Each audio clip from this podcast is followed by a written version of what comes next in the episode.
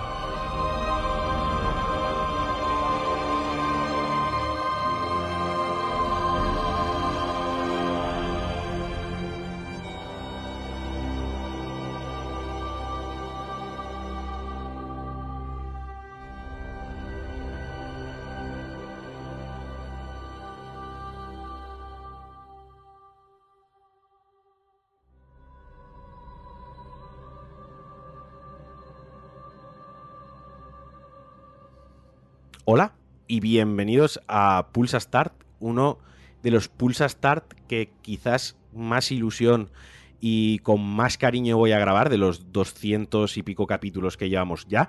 Llevo un tiempo sin publicar Pulsa Start de la manera habitual, pero porque quería hacer esto, que o sea, esto es un proyecto que llevábamos, eh, llevábamos, estoy hablando en plural, os estoy haciendo spoiler, aunque si habéis leído detenidamente el título del podcast, ya sabéis que estoy con mi amigo Nacho Cerrato. Nacho, ¿qué tal? Muy bien, muy súper contento de estar ahí contigo. Me estaba enrollando yo. Bueno, lo primero, Nacho, compañero mío de Cuonda con, con Codec, donde ahí sí que podéis todos los días escuchar noticias más al uso, más información al uso del mundo de los videojuegos. Y llevábamos ya casi un mes gestando esta pequeña idea. Y como ya habréis visto por la introducción especial, que es diferente a, todos los capítulos de Pulsa Star y por el título, eh, este va a ser un, un capítulo especial, no sabemos cuánto va a durar, la verdad lo hemos hablado Nacho y yo off the record antes de empezar, eh, no nos hemos marcado un tiempo, esto puede durar 40 minutos, que puede durar dos horas, no se va a dividir en dos capítulos y esto va a ser Bloodborne, narrativa, inspiración y repercusión del que es el mejor juego de la historia. Lo que pasa es que la mayoría de la gente no está preparada para tener esa conversación y por eso la voy a tener con Nacho, porque él sí está. si hay alguien preparado para esta conversación, eh, es Nacho. O sea, Bloodborne es el mejor juego de la historia. Y así empieza el podcast, o sea, factores.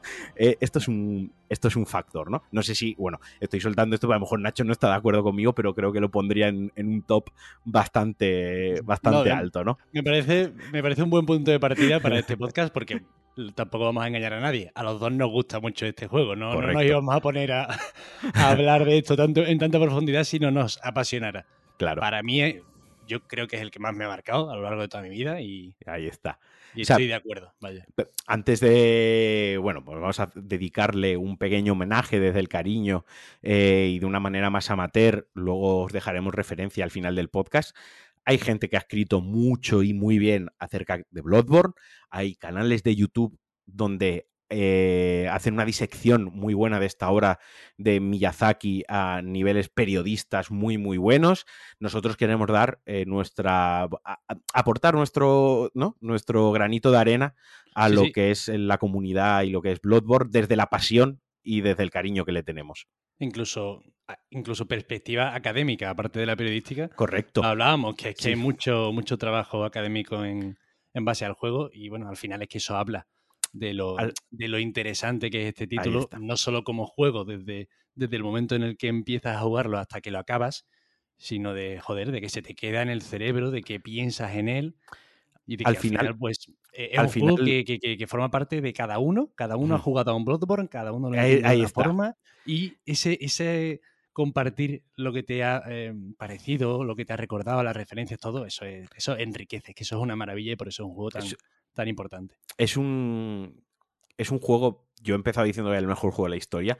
Es un juego, habrá quien esté más de acuerdo conmigo o menos, lo entiendo, pero es un juego que cuando le preguntas a alguien sobre Bloodborne hay dos posiciones. Una es, lo empecé a gustar y no me gustó, o sea, lo empecé a, a jugar y no me gustó, y la otra es, me encantó. Pero yo me he encontrado que nadie me ha dicho, es un mal juego. Nadie me ha dicho, esto es una mierda. Nadie me ha dicho, este, menuda castaña de juego más recomendado. La gente que no lo ha acabado lo reconoce enseguida. Es, yo no he conectado con el juego. O sea, no, no es para mí, eh, me frustré, lo abandoné, eh, no me gusta este tipo de juegos, pero nadie dice es un mal juego. Entonces creo que ahí reside también eh, gran parte de la magia esta, porque es un Bloodborne un juego tan, tan, interesante y tan importante, porque incluso a quien no conecta con el juego y lo abandona, o sea, quien juega una hora, dos horas, o lo abandona en el segundo boss, en el Padre Gascoigne, ¿no? Que es donde suele, o la Vicaria Emelia, tiene, son dos puntos de inflexión. Es quien se pasa al Padre Gascoigne y quien se pasa a la, Victoria, a la Vicaria Amelia, probablemente acabe el juego, ¿no? Son dos puntos donde la, mm. dificultad está muy alta y donde muchos jugadores abandonan, pero ninguno te dice una mierda de juego, ¿no? Eh, creo que todo el mundo reconoce los valores en cuanto juega los 20 primeros minutos del juego. Es muy impactante. Y al final, una obra cultural, porque los videojuegos son cultura, lo hemos repetido hasta la saciedad y así se reivindica, una obra cultural es la que trasciende a otros ámbitos de la cultura, ¿no? Y, y, Bloodborne, como tú has dicho, hay trabajos académicos, hay eh, másteres de disecciones, tesis hechas sobre un videojuego, que es lo mismo que ha pasado con obras culturales como la pintura o con la música clásica o incluso ya con el cine más clásico o no contemporáneo, pero de hace tres décadas, ¿no? Que ya empieza a sentarse, no quiero expresarlo así, pero lo voy a expresar así, sentar cátedra, ¿no? Cuando en, el ámbito de, porque bueno, si lo presentas una tesis doctoral o algo así en la universidad, pues bueno, algo de cátedra está sentando con, con esa obra cultural. Y Bloodborne ha traspasado esa esa barrera. Hay pocos juegos que se eleven a esa categoría. Juegos buenísimos hay muchos, pero juegos que se eleven a esa categoría se pueden contar con, los dedos de, una mano. Ya sea bien porque en el momento que se lanzaron hubo un cambio en el paradigma de los videojuegos, o bien porque aporta muchísimo. Y también como apuntaba Nacho, eh, es un juego donde hay cientos de cientos de referencias culturales de arte. O sea, hay referencias de arquitectura, hay referencias de cine, de literatura, de música, hay de cientos de referencias de la cultura en general.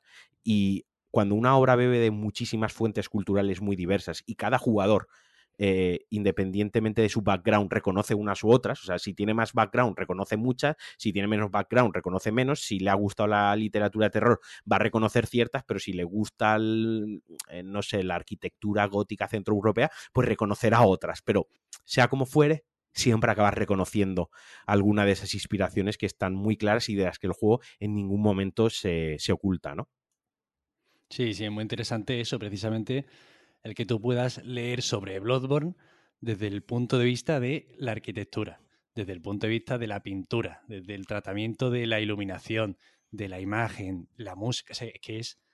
Bueno, eso al final es un, juego que ha marcado a muchísima gente y fíjate, nosotros somos al fin, al fin y al cabo dos, dos matados, ¿no? Pero estamos, después de siete años, nos estamos reuniendo después de siete años a hablar para hablar de este juego, claro. Que mira que hay juegos, ¿eh? Que mira que han salido juegos de, Incluso de la propia de la propia compañía, o sea, de la propia compañía. Exactamente. O sea, Pero estamos en el mismo año que ha salido otro juego que, que, está vendiendo una, una anualidad y aquí estamos hablando de Bloodborne siete años después. Sí, es un, es un, a mí, y antes de entrar en materia un poquito, un juego que a mí muchas veces veo cosas en YouTube, en plan de voy a verme un no sé qué de Bloodborne, ahí cómo era esta zona, porque a lo mejor, pues obviamente por el ritmo de vida no me puedo poner a, pasarme otra vez el juego, pero digo, voy a ver el boss de las tres sombras del, del bosque prohibido, tal, no sé qué, y me lo pongo, ¿no? A ver cómo se lo, se lo mata. Y quiero decir que eso al final deja una huella y creo que es donde, donde se marca lo que es un juego como, como este. Pero bueno, vamos a hacer una introducción muy rápida a lo que es Front Software y su obra. Eh, tenéis un especial de tres capítulos en DLC que hice hablando de la historia de Front Software, pero para quien se los perdiese, primero eh, instarlo a que vaya y los escuche. Y lo puse un breve resumen. Front Software nació en la década de los 90 con una compañía, como su propio nombre indica, de software.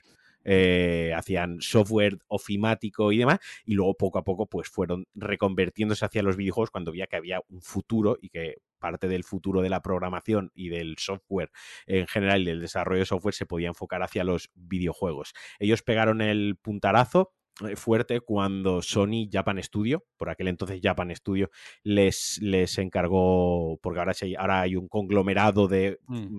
de, compañías de Sony, ya no es Japan Studio, ya forma parte de ese y ya cambia de nombre. Pero bueno, por aquel entonces Japan Studio les encargó un título en exclusiva. La compañía estaba algo de capa caída porque los últimos juegos ya no innovaban lo suficiente. Y un Miyazaki ambicioso, que por aquel entonces ni era CEO de la compañía ni era Dios, eh, estaba en proceso, estaba subiendo las escaleras al Olimpo de los dioses todavía, pero era muy ambicioso. Dijo, dejadme, yo me encargo de, este proyecto, ¿no? Un estudio que había desarrollado Kingsfield, que es uno de los, de los referentes de, de los referentes del rol medieval fantástico, Armor Core, por ejemplo, otra franquicia muy, muy conocida y que va a ser uno de sus próximos juegos, que la van a, la van a retomar. Y Miyazaki, pues tenía por ahí ciertas ideas y ciertas cosas que, bueno, por dentro de su rol de la compañía no la habían dejado todavía eh, experimentar o desarrollar, mejor dicho, y él dijo, levantó la mano, que eso, poca gente se atreve a levantar la mano, hay que estar en el momento adecuado, ¿no? En el lugar adecuado, y él estuvo ahí. y atreverse, claro, también luego. Y atreverse, claro, hay que estar en el momento adecuado, en el sitio adecuado, atreverse y luego además tener talento. Son tantos los factores que se tienen que dar que cuando hablas de gente como Miyazaki o Kojima, por, poner dos ejemplos rápidos, Neil Duckman y tal, espero haberlo pronunciado bien el apellido, eh, tienes que estar en el momento adecuado, en el sitio adecuado, aprovechar la oportunidad, pero además ser muy bueno para, para que la, esa oportunidad. Entonces él se hizo cargo de este proyecto, este Demon Souls en exclusiva para PlayStation, que la primera vez que lo vieron los, los CEOs y, la gente de, Sony, ¿no? La, la, primera vez que les dieron el mando, en plan de, bueno, ¿cómo va el proyecto este que hemos puesto aquí una pecha de, billetes para que hagáis este juego, nos hagáis este juego? Y estuvieron jugando y dijeron, pero este juego no está, este no está acabado, ¿no? Esto está roto. Le dijeron, esto está roto, el, sistema de combate funciona mal. Y dijeron, no, no, no, el juego es así. Pero ¿cómo va a ser así si el primer jefe me ha matado en literalmente en tres segundos. Ya es que de eso va el juego. Entonces Sony, que ya había metido mucha pasta y que el juego ya estaba acabado, dijo, venga, va, lo vamos a lanzar porque bueno, a dinero perdido, pues si recuperamos parte de la inversión, eso que nos llevamos. Nada, nada más lejos de la realidad que tal y como se lanzó el juego, la, la, crítica especializada en Japón, porque esto es un juego que se lanzó. Sony decidió solo lanzarlo en Japón. Como habían visto cómo está el juego, y bueno, lo lanzamos solo en Japón y nos ahorramos el dinero que cuesta lanzar un juego en otros, en otros continentes. Es decir, marketing, traducciones, canales de distribución. Hay, hay mucha maquinaria detrás, más allá de solo el propio juego, ¿no? Incluso diseñar otra portada, que eso se ve muchas veces. Está la portada occidental y la japonesa. Salió, arrasó en crítica, pero es que además arrasó en la comunidad. Los jugadores lo abrazaron como, como uno de los mejores juegos de, rol o action RPG hasta el momento y que iba a redefinir, iba a, a, crear y a engendrar un género en sí mismo como los Souls-like. Nació con ese Demon Souls. Eh, Sony dijo, hostia, pues esto ha funcionado bien. Poco tiempo después llegó a Estados Unidos y poco tiempo después a Europa. Ha sido eso, al principio no apostaron, por ejemplo, en Bandai Namco no, no. por el Demon Soul, eso tardó... eso fue Sony, Sony. O sea, ellos, Bandai Namco apostó por Front Software en Dark Souls 1, después de Demon Souls. Que triunfaron que no se lo creen ni ellos. Lo que, no se lo creen Bandai Namco ha hecho dos cosas, dos cosas bien en su vida. Esta gente ha hecho dos cosas bien. Ha pegado dos pelotazos buenos en su vida y con eso van a vivir. Uno fue eh, CD Projekt, firmar la distribución de los The Witcher, porque funcionaron como un tiro de ventas. El The Witcher 1, 2 y 3, que era el, contrato que tenían firmado con ellos. Eh, CD Projekt incluso intentó liberar de ese contrato con The Witcher 3, lo que pasa que no pudieron porque estaba muy bien blindado. Y el otro pelotazo que pegó Bandai Namco fue apostar en la gente de Front Software. Ya con esos dos, con esos dos han, hecho, ¿no? Eh, pero como tú muy bien dices, nadie apostaba por ello y fue el lanzamiento más asíncrono que ha tenido Front Software. Eh, asíncrono quiere decir que se lanzó un año, un año y pico después en Europa. El resto de juegos se han lanzado con meses o con días de, diferencia. Y a partir de ahí nació la leyenda. Quiero decir, el juego, pues, una se fue convirtiendo en juego de culto en Japón, en Estados Unidos eh, y en Europa, ¿no? En los tres mercados más grandes eh, de los videojuegos. Y luego ya, pues, lo que. El resto es historia, como se suele decir. Vino, vino Dark Souls 1, una auténtica revolución a nivel de diseño a diseño de niveles, que recogía lo que ya se había planteado, la fórmula se había planteado en Demon Souls. Esa fórmula de no te vamos a explicar nada, no te vamos a llevar de la mano, eh, pero tenía niveles separados, ¿no? Mundos separados. Y aquí la idea era interconectarlo todo en un único mundo que estuviese conectado de cabo a rabo. Y para mm. mí es el mejor diseño de niveles que, tiene la compañía. O sea, eso, ese punto no lo han llegado a, igualar. Han hecho niveles, zonas, han hecho zonas que me pueden venir a la cabeza muy buenas. O sea, zonas espectaculares como la misma Yarnan Central, que ahora hablaremos de ella, ¿no? Pero lo que es el empaque del mundo entero, de todo el nivel que puedes ir de punta a punta andando, eso lo alcanzaron con Dark Souls 1, luego llegó Dark Souls 2 y entre Dark Souls 2 y Dark Souls 3 llegó este Bloodborne. Más tarde llegó Sekiro y ahora pues estamos con Elden Ring. ¿Cómo y cuándo se anunció este, este Bloodborne? Pues esto se anunció oficialmente el 9 de junio de 2014 en un evento de Sony y se había filtrado meses atrás, eh, un par de meses atrás, el Project Beast eh, con un subtítulo de Working Title donde se filtraba material del nuevo juego de Front Software junto a Japan Studio. Por aquel entonces todavía era Japan Studio, lo que ya indicaba que sería un exclusivo de Sony, eso en primer lugar, y ahí empezaron los rumores de que sería un Demon Souls 2, ¿no? Eh, nada más lejos de la realidad, pues ya con el proyecto anunciado oficialmente por parte de Sony, pues fue un exclusivo para PlayStation 4. La promesa del estudio era eh, llegar a los 1080p y a los 60 frames.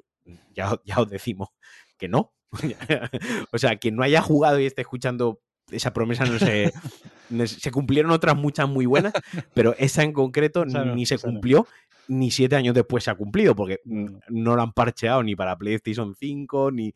O sea, eso se va a que. Yo creo que eso se va a quedar ya como parte de Bloodborne, ¿no? El, incluso el propio entre comillas, meme, ¿no? De, esto no lo, no lo no ha arreglado. Y se lanzó el 25 de marzo de 2015, ¿vale? ¿vale? O sea, esto se lanzó, pues eso, como decíamos, hace siete años, 2015. Nacho, brevemente, eh, por ponernos en situación, antes de entrar ya en materia como tal, de, para quien no lo sepa, de qué, de qué va Bloodborne, y para quien lo sepa, de qué va Bloodborne también, para que le entre las ganas que nos han entrado a ti a mí esta semana de ponernos a jugarlo otra vez. A ver, bueno, eh, como en todos los juegos de, From Software, aquí partimos también de una situación en la que llegamos a una zona que tiene pinta de que hace muchísimo tiempo era radicalmente diferente, una zona que ya está pues en las horas más bajas posible, podrida, putrefacta. Eso es una constante, como una me gusta el punto. Todos los juegos de From Software parten de, estamos en un momento, en una situación donde ha habido ya una, una hecatombe, ha habido una debacle, total, estamos y nosotros siempre llegamos en el punto donde está a punto de eclosionar ya eh, que todo se vaya al traste, ¿no? Y siempre llegamos, eh, el héroe siempre empieza en el punto... Muy tarde, muy tarde. Muy tarde. Llega ya en el, en el instante donde la devastación va a ser absoluta, donde se va a desencadenar la devastación absoluta. Y siempre nos plantean en un mundo donde se, se nota que años A que pueden ser siglos, milenios, años, porque el espacio-tiempo en los juegos de Front Software se solapa. Eh, han ido bien las cosas, ha sido próspero. Además, todo refleja que antes siempre ha habido una prosperidad. En todos los juegos se refleja que no hay ninguna zona que digas, esto antes no era bonito. Puede incluso que sea una prosperidad eh, peligrosa, ¿no? Bueno, casi siempre es una prosperidad peligrosa o dañina pero siempre ha habido una época de, una época de esplendor que nos queda lejísimos. Y eso, por ejemplo, es algo que todavía no se han metido a hacer en un, en un, en un juego de From Software. El que nos presenten un mundo en el que podamos ir a una gran ciudad con mucha vida de por ahí. Entonces, en Bloodborne aparecemos en una clínica de una especie de, de hospital gótico, oscuro, chunguísimo. Victoriano. Victoriano, a más no poder eh, sacado un relato de, Edgar Allan Poe, de, Drácula, de, bueno, ahora entraremos en referencias, y aparecemos ahí porque resulta que en esta ciudad em, ha habido una maldición, la ciudad ha quedado completamente devastada, como hemos dicho antes, y em, sabemos, eh, empezamos el juego con que nos están suministrando, eh, nos están haciendo un suministro de sangre, por algún motivo. Porque una transfusión una transfusión de sangre que, no tenemos ni idea de por qué, de qué está pasando ni nada, pero aparecemos en una clínica, nos levantamos y empezamos una aventura que nos muestra una ciudad, eso, gótica, eh, absolutamente de pesadilla, que de hecho muchas veces nos, confunde y parece realmente que no sabemos si estamos en un sueño, en la realidad o en una pesadilla, porque ni, ni atiende a reglas eh, lógicas y coherentes del mundo, de cómo funciona el mundo normal, por así decirlo. Nada que se parezca. Entonces, pues a raíz de ahí tenemos que descubrir qué es lo, lo que ha pasado en esa ciudad. Es que, vamos a me cuesta mucho eh, hablar del juego. Vamos a entrar. Han pasado siete años. Vamos, no, no vamos a hacer spoilers, no vamos a reventar la historia, pero, pero pasados siete años se puede, se puede hablar de ciertas cosas, ¿no? Al final. Eh, ¿Qué? Se puede hablar, no se puede hablar. ya, ya, ya, estamos. Ya, han pasado siete años, quiero decir. Eh, eh, al final eh, se nos, nos hace una transfusión porque el juego, como, como bien indica su nombre, Bloodborne, o sea, lleva la sangre en el, en el nombre.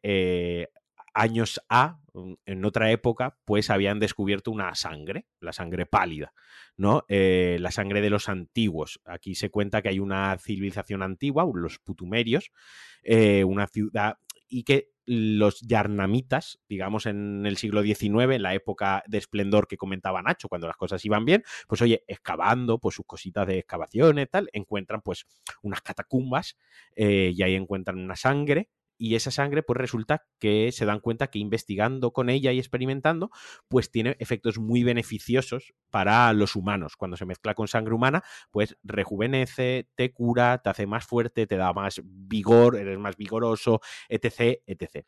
Y claro, ¿qué pasa? Que se le va de las manos, ¿no? Eh, que perdona, eh, me, hace gracia, ¿no? Porque una puntualización. Evidentemente, si jugáis a este juego, todo esto que os ha contado Marquino es imposible que lo saquéis vosotros del inicio, ¿no? claro. Pues, en el inicio os, dan, echan de una patada en un sitio y, empezáis ahí a comeros la cabeza. Claro, yo, yo, he puesto esto, este planteamiento por luego cuando hablemos de la referencia y cómo el juego lo, transmite todo, ¿no? Y, realmente de qué, de qué va el juego. Aquí al final el juego eh, la sangre eh, importantísima, ¿no? Dentro, como digo, el propio título es Bloodborne, eh, todo se mueve en torno a la sangre. De hecho, la moneda de, pago en el juego es pagas con sangre cuando mejoras un arma, pagas con sangre cuando compras un objeto, pagas con sangre cuando subes de, de nivel. Todo, cuando matas a un boss hay una lluvia de sangre cuando golpeas enemigos normales, el, efecto de la sangre, de cómo sale el chorretón de sangre, es muy intencionado que sea así de visceral, ¿no? Que, que, la ropa se te quede impregnada de sangre. Quiero decir, el juego te lo muestra así, tú le veas a un enemigo y tira un chorretón de sangre, tú matas a un boss y llueve sangre, a ti se te queda la ropa con sangre, tú pagas con sangre. Son cositas que a lo mejor independientemente no les das cuenta, pero el juego con la mecánica de mejorar, la mecánica de subir de nivel, la mecánica de comerciar, eh, el efecto visual de cuando golpeas a un enemigo, el efecto visual de tu ropa. Son muchas cosas que te están diciendo todo el rato. La sangre. De hecho, la, propia luna, o sea, la propia el, sistema meteorológico del mundo de Bloodborne funciona en base a lunas de sangre. Luna, claro. Eso es la luna. La luna, claro. El cielo, o sea, es, constante el recuerdo de sangre, sangre. Yo quiero recordar, además de algún objeto, no me acuerdo cuál ahora mismo, pero que decía literalmente en Yarnam se suministraba más sangre que alcohol, porque son, más. Son los botes, son los botes, son unos, unos tarros que los puedes lanzar y lo que hace es que al ser sangre, el olor de la sangre atrae a, las bestias, ¿no? Hay un pequeño, no un pequeño glitch, sino una pequeña mecánica cuando luchas contra la bestia sedienta de sangre eh, que está en una zona opcional, ¿no? Eh, que si le tiras el cóctel, la bestia pasa de ti, se va directamente a por el cóctel y le puede zurrar todo lo que te dé la gana. De hecho, es tanto es así la importancia de la sangre que hay como ciertas teorías, porque, bueno, las cosas que tiene los juegos de Front Software en general, para quien no lo sepa, y Bloodborne en particular, es que no hay una historia confirmada que años después ya han dicho, esto es el esto no es como Nolan, que Nolan al final en alguna entrevista le tiende la lengua y te explica la película, te dice, "No, Inception acaba así" y te cuenta al final, ¿no? Aquí Miyazaki ni el equipo nunca ningún guionista ha dicho, "Esto es la historia canónica." Entonces, hay muchas hipótesis, ¿no? Y dentro de las lo bonito de las hipótesis y lo bonito del imaginario en, cómo se construyen las historias alrededor de los juegos de Front Software, y como digo, insisto, en, en particular en este caso en Bloodborne, es que sí que hay unas cosas que están claras que son así, pero luego deja algo a la interpretación del usuario, ¿no? Deja algo a la interpretación del jugador, deja algo a la interpretación de quien, quien se ha preocupado de una vez acabado el juego, leer sobre el juego, investigar sobre el juego. Y a mí hay una de las hipótesis que más eh, me gusta, una de las que, más se tratan, que es que eh, Bloodborne, todo el tema de la sangre está todo relacionado con la menstruación femenina, porque hay tres personajes femeninos que cuando tú te acercas a hablar con ellos te suministran su sangre en un pequeño vial con un pañuelito y esa sangre siempre tiene cualidades que te suben o te restauran todo, toda la salud o te hacen más fuerte y tal. Cuando te dan un botecito, cuando vuelves a hablar con el, cuando vuelves a hablar con la misma personaje, con la, con la misma mujer, te dice, no, necesito un tiempo para darte otro. Eh, de hecho, al final del juego, obviamente hay un, uno de los personajes principales, eh, tiene el vientre sangrando, tiene todo lo que es la falda sangrando, y también viajamos a una zona que se llama la pesadilla de Mensis. Mensis es una palabra que en, latín eh, hace alusión al ciclo lunar, y de ahí viene la palabra menstruación. La palabra menstruación tiene origen en la palabra mensis, ¿no? Eh, y hay una zona que es la pesadilla de Mensis. Entonces, una, una, de las hipótesis más, que más peso tienen en torno es que toda esa sangre, todo es menstruación femenina y todo hay, un, hay una máxima en el juego también que, que, marca la historia y el trasfondo y el lore del juego, que es la incapacidad de estos putumerios, de estos dioses antiguos, a tener descendencia, ¿no? Que las no pueden tener hijos y al final eh, menstruación, hijos, eh, lunas de sangre, ciclos lunares, todo está relacionado con, lo mismo y con la sangre. Además, sí, el juego, uno de los temas principales es el nacimiento, vaya. El nacimiento. El tema de que los de los, los antiguos, ¿no? Los, los monstruos de, de Lovecraft, de los que luego hablaremos más, que son seres extremadamente poderosos y y supraterrenales y, bueno, dioses, pero son incapaces de engendrar vida. Y todo el juego va eh, de una y otra forma, o sea, evidentemente puede ser una hipótesis que, como bien dices, no sea la real, pero sin duda en este caso, en el del nacimiento, o sea, es uno de los temas, yo creo que eje del, título y que no paran de, recordarlo. Además, por lo visto, eh, esto lo hacía Miyazaki porque a él le impactó mucho el tema de la, de la, de la natalidad, de la baja natalidad de los países desarrollados. Y, y, claro, él introduce ¿no? el tema de bueno, el desarrollo máximo de una forma de vida que llega hasta el punto de que es incapaz de tener descendencia. Mm. Y, y, es muy interesante cómo se desarrolla este tipo de cosas en, en el juego. Me gusta nos, hemos, nos hemos adelantado mucho porque estamos ya hablando de Sí, nos hemos hecho un guion, pero aquí al final yo sabía esto cómo iba a acabar.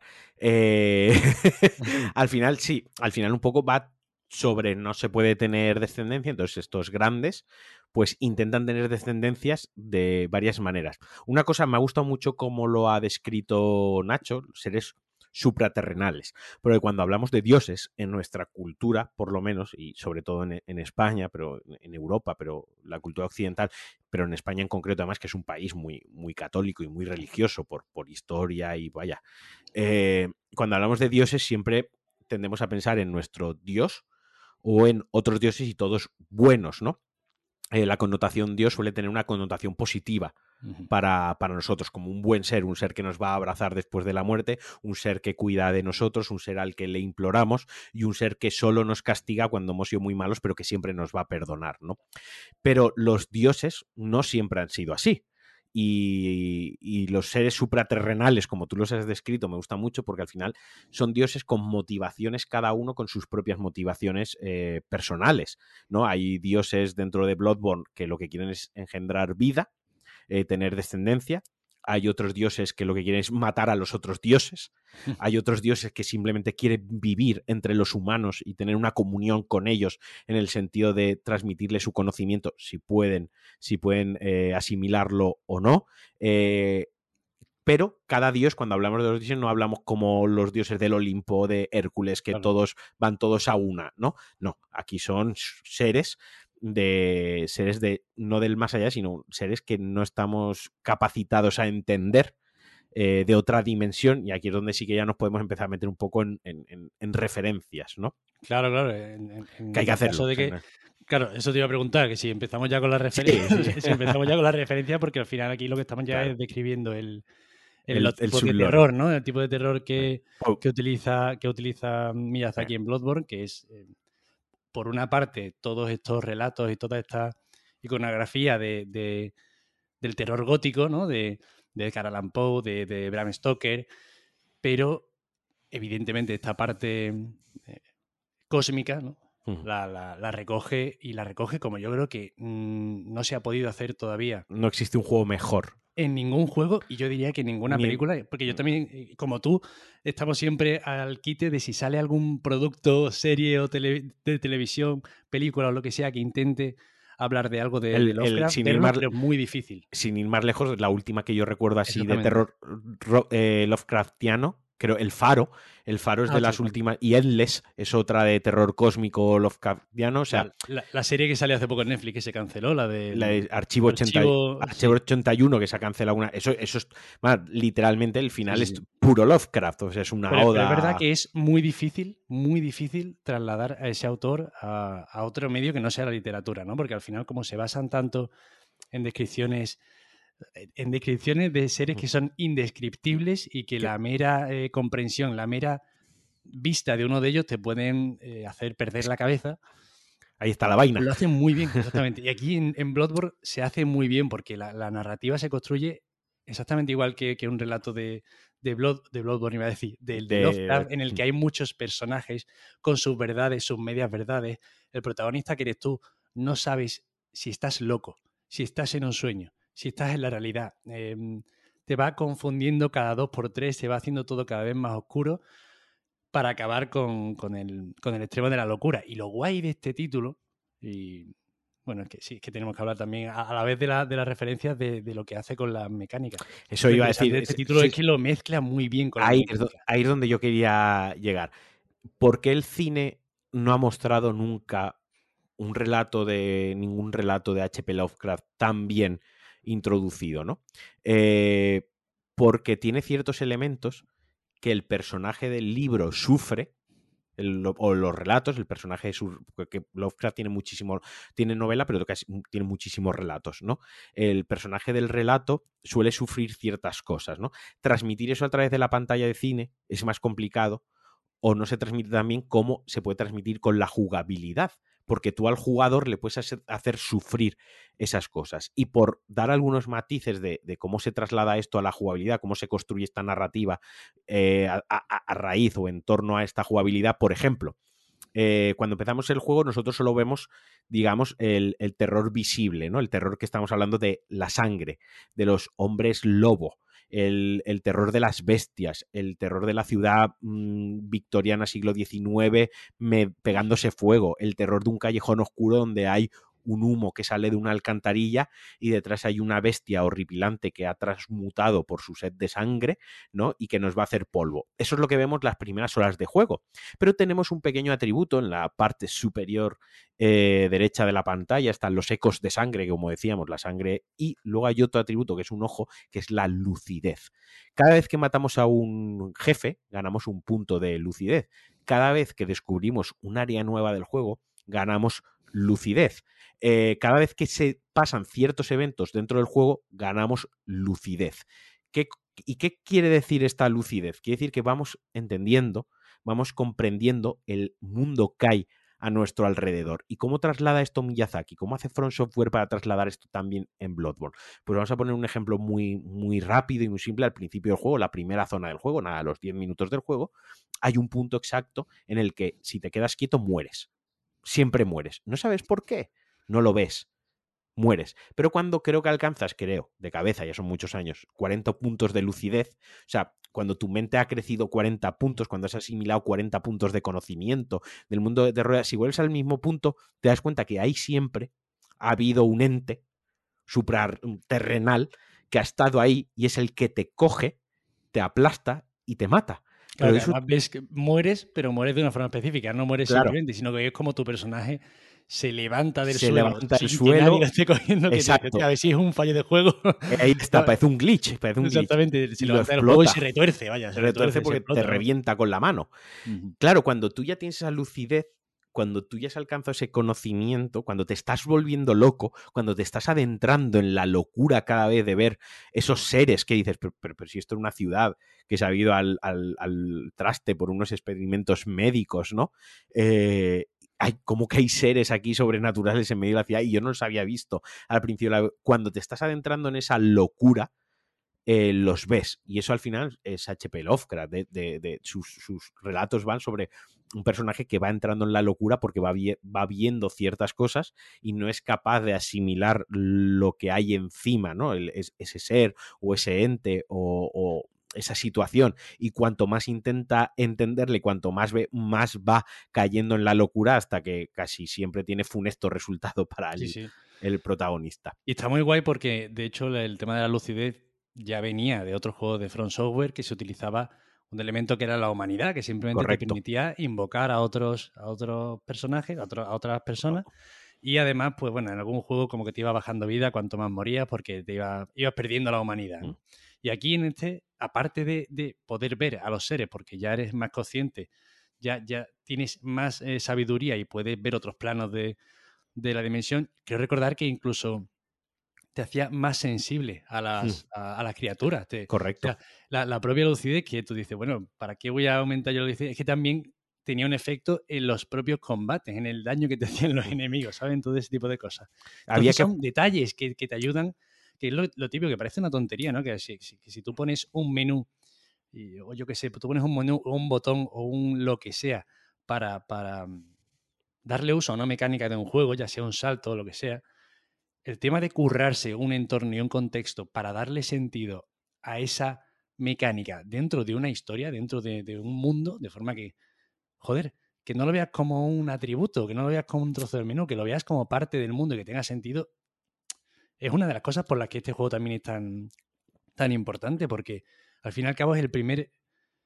Eh, estamos hablando de que después de Demon Soul eh, y después de los dos primeros Dark Souls, estamos en una industria en la que em, From Software prácticamente ha hecho el juego más influyente de una generación. A partir de Dark Souls 1, eh, verdaderamente cambia cómo, cómo, cómo, se hacen los juegos para muchos estudios. Y la gente está esperando que haga. Bueno, son muy buenos juegos, pero siempre hace lo mismo, porque Demon Soul y Dark Souls son diferentes, pero son, lo mismo en esencia. Y aquí encima de este juego tiene ese punto de, de, ruptura y de riesgo, porque es una cosa diferente. Y encima es el título de From Software en el que Sony mete más dinero y más publicidad. ¿eh? Es decir, lo va a ver más gente. Aquí hay más en juego y Miyazaki no coge y hace, oye, mira, esta fórmula funciona. Que, esto es hace siete años, ¿eh? que no es, no es el Dark Souls 5 ahora mismo, no es el Dark Souls 6. Y hace una cosa radicalmente diferente. Quiere hacer un, sistema de combate diferente y en vez de decir, oye, mira, voy a hacer un Dark Souls, pero con en otra época o con diferente, diferente velocidad en combate, no, no, voy a hacer todo un universo enorme, vasto y autosuficiente que no necesita de, otros juegos, de otra... O sea, voy a crear todo esto para que esta mecánica esté 100% justificada y esté reforzada por lo que quiero contar en este juego. Y sale de forma magistral. Claro, porque de hecho no solo la, también la lucidez llega un momento, por ejemplo, nos permite comprar ciertos objetos que antes no. Para invocar ayuda, mira, antes, eh, mira, te digo a ti, mira, como si tú no lo supieras. Esto es, mirad, antes en los, en los Dark Souls, para invocar tenías que dejar una marca en el suelo. Lo mismo que pasa con el Den Ring. Ahora mismo, dejas una marca en el suelo y te invocan. El sistema en Bloodborne no es que fuese ni mejor ni peor, sino que estaba integrado con la propia narrativa que comentamos. El sistema en Bloodborne era tocar una campana una campana y los jugadores que estuviesen en la zona, no hace falta que tocases la campana en el sitio donde el otro jugador había dejado la señal. Tocabas la campana y al otro jugador le resonaba la suya y, e iba a tu mundo y eso te costaba un punto de lucidez. Perdías inteligencia en pro de ganar fuerza bruta, es decir, en ser dos contra uno. ¿No? Eh, estaba tan integrado que incluso, pues eso, no hace falta que una marca, estás en otro plano, otra dimensión, va, esto va eh, de dimensiones, ¿no? Esto va de planos, de dimensiones, de de trasladarte a la dimensión de otra persona y para eso no hace falta estar en el mismo punto exacto, para eso simplemente tiene que resonar una campana y tú la tienes que escuchar en tu mente, tú tienes que tener ese conocimiento, tú tienes que haber abierto esa mente, ¿no? Eh, tienes que haber alcanzado ese conocimiento porque hasta cierto punto de hecho de lucidez no te dejan invocar, o sea, lo, necesitas.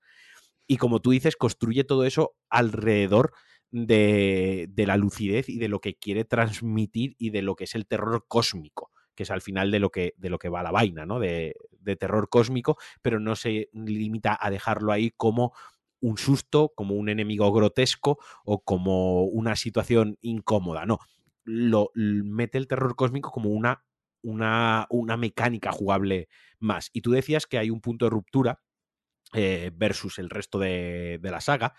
Y aquí me voy a centrar un poquito más en la otra inspiración, en la del terror visible, que obviamente es Bram Stoker, es, Drácula, ¿no? El, terror victoriano por, por excelencia, sangre, vampiros, está en el nombre, como decíamos. De hecho, tiene una zona que es un homenaje, el castillo de Cainhus, es homenaje directo a Drácula.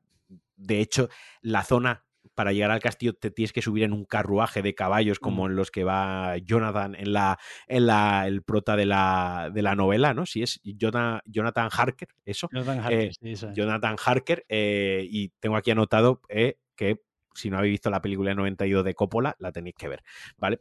Incluso va en un caballo, un caballo, un carruaje espectral eh, tirado por caballo y te llevan así a una zona del juego totalmente optativa. O sea, es una zona que no sirve para nada en la historia y de hecho a lore, en cuanto a lore se refiere, es la zona más desconectada del lore, del deep lore del juego. No, no aporta lore como tal, pero es un homenaje a Drácula, es un homenaje puro y duro a ese terror. Pero no esperéis ver los vampiros eh, guapos eh, al estilo entrevista con un vampiro. No, no, no, no, no. Aquí te está mostrando el terror de los vampiros de, verdad, de los que chupan sangre y almacenan dentro de su propio cuerpo, ¿no? El terror, eh, el terror grotesco de, bestias deformes que han chupado tanta sangre que tienen la barriga hinchada de sangre y las. No, pero es que Marquino, por mucho que tú describas lo horrible que es el vampiro de, no se Bloodborne, la gente no se está imaginando la criatura terrorífica y horrorosa que han creado para, para coño, que se llama vampiro, que recordar, algo así. o sea, que, son vampiros. Si, saben algunos eh, crear mm, criaturas absolutamente grotescas y terroríficas, son los de Front Software. Y aquí encima, pues, con el, con la excusa de un juego más de terror que claramente de terror. juego, este juego es de terror. suelta, pero vamos. Claro. Claro, sí, pero, que decía que los otros tienen ese componente de, terror, ¿no? Todos, todos los todos tienen, tienen inspiraciones de Lovecraft algunos. Sí, sí pero aquí es. Eh, no, aquí es terror absoluto. En, los otros hay, en los otros juegos de Front Software siempre hay una zona que da mal rollo, ¿no? Que da la zonita mal rollo. No, no, aquí da todo miedo. O sea, aquí todo da miedo. O sea, todo, de, cualquier diseño da miedo, cualquier situación da miedo, todo la oscuridad. A lo que yo iba con el punto de ruptura que tú decías y haciendo esta alusión al terror visible, al terror grotesco de la sangre, eh, uno de los principales de las principales críticas que hubo respecto al juego cuando se anunció era que no iba a haber escudo en los anteriores juegos de Front Software, en, Dark, en Demon Souls, Dark Souls 1 y Dark Souls 2, el estudio se dio cuenta que llegó un momento que la dinámica o la, como se solían jugar los jugadores era escudo arriba y avanzar siempre con el escudo, así que ya no sabíamos dónde solían poner ellos las trampas. Bueno, pues por aquí seguro que me sale uno y me pega un espadazo y me mata. Yo voy con el escudo arriba que me quita el 50% del daño y ya no me como. Y aquí dijeron, sí, no hay escudo. Tanto es así que solo hay un escudo en todo el juego y es un escudo de madera que no sirve absolutamente para nada. O sea, es en plan de, ah, que queríais escudo, tomad, aquí tenéis un escudo, no vale para nada. Es un juego que apuesta por la velocidad y por la agresividad. Es un juego que premia que el, que el, jugador sea agresivo. Tanto es así que cuando nos recibimos un ataque, tenemos una ventana de tiempo en la que si nosotros contraatacamos súper rápido y le metemos al enemigo, recuperamos la vida o parte o gran parte de la vida que el enemigo nos ha quitado. Es decir, el propio juego te está diciendo, todo tu entorno son bestias hostiles sedientas de tu sangre. Sé tú más bestia. Conviértete tú en esa bestia sedienta de sangre, ¿no? Conviértete todo eso, todo eso que tú estás diciendo, em, lo, que, lo que comentábamos antes. Además, eh, claro, cuando tú juegas a Dark Souls, al fin y al cabo tú eres un, es un juego mucho más de rol, ¿no? Tú eres un, un caballero, que puede ser mago, que puede ser no sé qué. Aquí son muy inteligentes. Primero por lo del escudo, porque quieras que no, hay gente que ha llegado a Bloodborne, hay mucha gente que ha llegado a Bloodborne desde Dark Souls, y aunque, bueno, aunque pueda parecer que, no se debe utilizar el escudo, pues hay mucha gente que cogería el escudo por probar y seguir jugando igual. Claro. ellos desechan eso. Pero es que además, hasta, hasta ahí llegan en lo que hablábamos antes de, preparar la narrativa y el contexto nosotros somos cazadores, que estamos, venimos de una escuela de cazadores que eran unos eh, animales y eran unos eh, bestias. eran bestias eran a bestias de forma absolutamente lamentable, eran peores que las bestias. eran, de hecho, hay un momento en el juego donde hay varios personajes, Yura, el cazador Yura, ¿no? Eh, y muchos objetos que en la descripción están los polvos. llegó un momento en, en, Yarhan que cuando empiezan a surgir las primeras bestias, la iglesia de la sanación, ¿no? Que era quien estaba manejando, y ahora aquí llegaremos a la tercera gran inspiración que hay en el, en el juego eh, quien manejaba el cotarro de la investigación y la experimentación era la iglesia.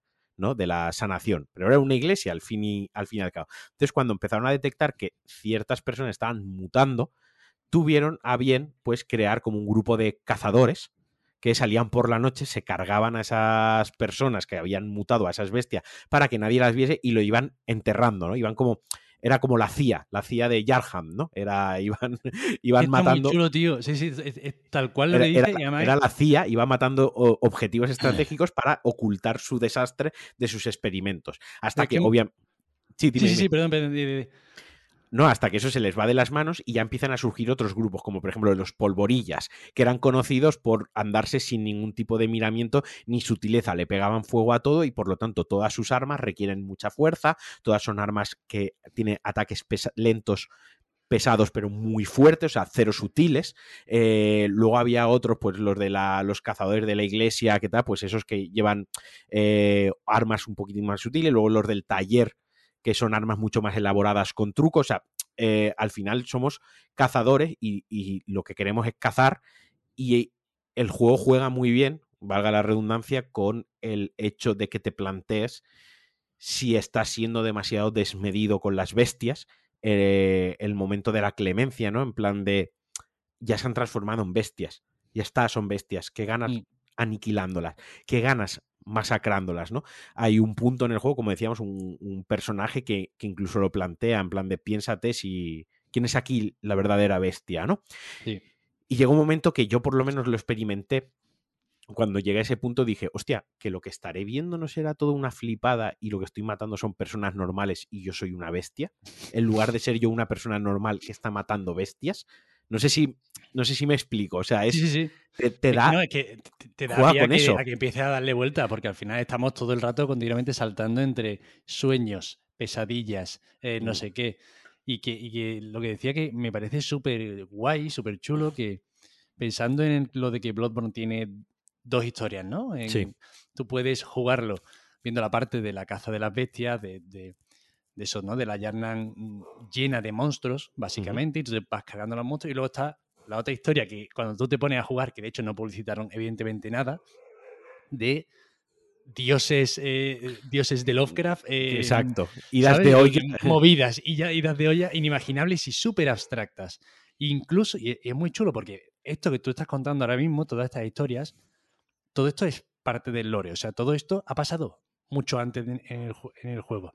Ha pasado muchísimos años antes de que nosotros estemos por ahí. E incluso en todas las capas del juego, ¿sabes? Cuando, cuando lo vamos jugando nosotros y lo vamos paseando, están esas dos capas que puedes verlas o no, dependiendo de, lo ducho que seas y de lo... Y, de lo, y el interés que tengas también. claro, del es que e, es muy interesante porque muchas veces la gente, cuando no juega estos juegos, em, o incluso cuando lo juega un poquillo, pero no, no, no les ven, no les ven la gracia y sobre todo no son, no, no pueden entender con todo, con todo el, con todo respeto. sí, sí, sí, No, no, es una cuestión de, o sea, que lo entiendo perfectamente, que no entiendan cómo la gente flipa tanto, ¿no? Pero claro, esto es lo típico de, de aprender algo, eh, que, que, a ti te enseñen algo en una pizarra y tú digas sí, sí, sí, o que tú lo aprendas eh, haciendo tú un esfuerzo activo por tu parte. Estos juegos que se basan tanto en recompensarte, ya no solo con, armas o con, o con elementos que te ayudan en las mecánicas del juego, sino recompensarte narrativamente en base al interés que tú tengas, eso hace que cada, cada cosa que descubres, cada, cada, elemento del mapa que te marca, te marca mucho más y lo recuerdas más porque tú has estado especialmente atento y es, mucho más satisfactorio. la recompensa aquí no es solo un arma que hace más daño que sí, que habrá jugadores y, lo que estás comentando, que sí, he matado a este boss y me ha dado un arma que hace más daño, o he matado a este boss, me ha dado 300 ecos de sangre o 3000 ecos de sangre y he ganado dos niveles para adelante. Pero luego está la otra parte de es, he matado a este boss y ahora puedo admirar el, lugar donde he tenido el combate, ¿no? Puedo leer la, la, descripción del arma. Es, una, es, y no quiero caer en, la pedantería de utilizar esta expresión, pero al final es la narrativa emergente. Es una narrativa que no está contada con una cinemática, es tú matas al boss y lees la descripción del arma, que te cuenta un trocito de historia. Vale, con ese trocito de historia ves la arena donde te has enfrentado, la vicaria Amelia, ¿no? Eh, tienes que leer el nombre del enemigo. El nombre del boss ya te da información. La vicaria Amelia, que era una vicaria. ¿Dónde están las vicarias? Pues en las iglesias. ¿Dónde es el enfrentamiento? Hostia, en una puta catedral. ¿Cómo va vestida ella? Va con los, con los atavios, ¿no? De una vicaria que va a, rezar a la catedral. Cuando la matas, pues mm, obtienes un, objeto, un ítem, lo lees. Eh, la propia banda sonora. Hay combates que tienen una banda sonora muy, mucho piano, ¿no? Eh, mucha orquesta, mucho viento también, que te inspiran como algo muy grande y hay otros otros sentimiento muy diferente o tristeza o, tristeza sí, sí, sí, hay otros vas a cuando vas a luchar contra otro boss a lo mejor hay muy es una melancolía es una melodía de melancolía y lo que te está contando es que a lo mejor ese boss tiene entre sus manos su bebé, su feto nonato que no lo puedes ver, ¿no? O, que le ha pasado algo muy malo y por eso está en ese punto, o por eso está así. Y lo chulo, tío, es que mm, si te fijas, o sea, muchas veces se habla de la dificultad de, estos juegos y, o sea, ya os digo yo que aparte de algunos eh, super máquinas que haya por ahí que son muy buenos, em, esto no es cuestión de verdad de, que sea muy difícil o muy fácil, hay métodos para hacerlo más fáciles, hay invocaciones, es un juego que es, evidentemente favorece la cooperación, el tema de que hablábamos antes de la, de la lucidez el juego, si, si, te vas a otro, a otro mundo a ayudar a un, a un usuario, te dan almas, te dan mejor. Si dejas un mensaje, si dejas un mensaje que ayuda y un, y un jugador lo valora, a ti te recarga toda la vida, que es son una mecánica. cooperativos. O sea, son juegos que, que, apuestan por la cooperación de la comunidad. Miyazaki quiere Exacto. Miyazaki quiere que la comunidad interactúe de una manera muy activa y no solo dentro del juego. Yo soy muy conscientes de que la comunidad luego en foros, en YouTube, en, mil historias, va a. ellos mismos van a desentrañar los misterios y se los van a transmitir. Antes, esto se transmitía en el patio del colegio. Se decía, pues has jugado al Zelda, pues has cogido la llave que hay en tal puerta que te abre no sé qué. Claro, el patio de colegio a día de hoy es internet es más rápido, es, global, es, instantáneo, es voraz incluso, ¿no? Voraz, porque con Elden Ring se ha visto, fue lanzarse Elden Ring y al día siguiente habían 300.000 vídeos en YouTube reventando el juego, en plan, eh, la arma más rota, ve ahí y la consigue, o sea, es voraz en ese, en ese aspecto, ¿no? No da tregua. Eh, ellos son conscientes de ello mismo, ¿no? Y dejan todas esas cositas para que los jugadores os ayuden dentro del juego o te ayudes fuera del juego, que la propia comunidad se ayude a sí misma. Y hablando de lo que tú hablas, de lo que comentas, de la dificultad, la dificultad al final dentro del juego es un elemento más.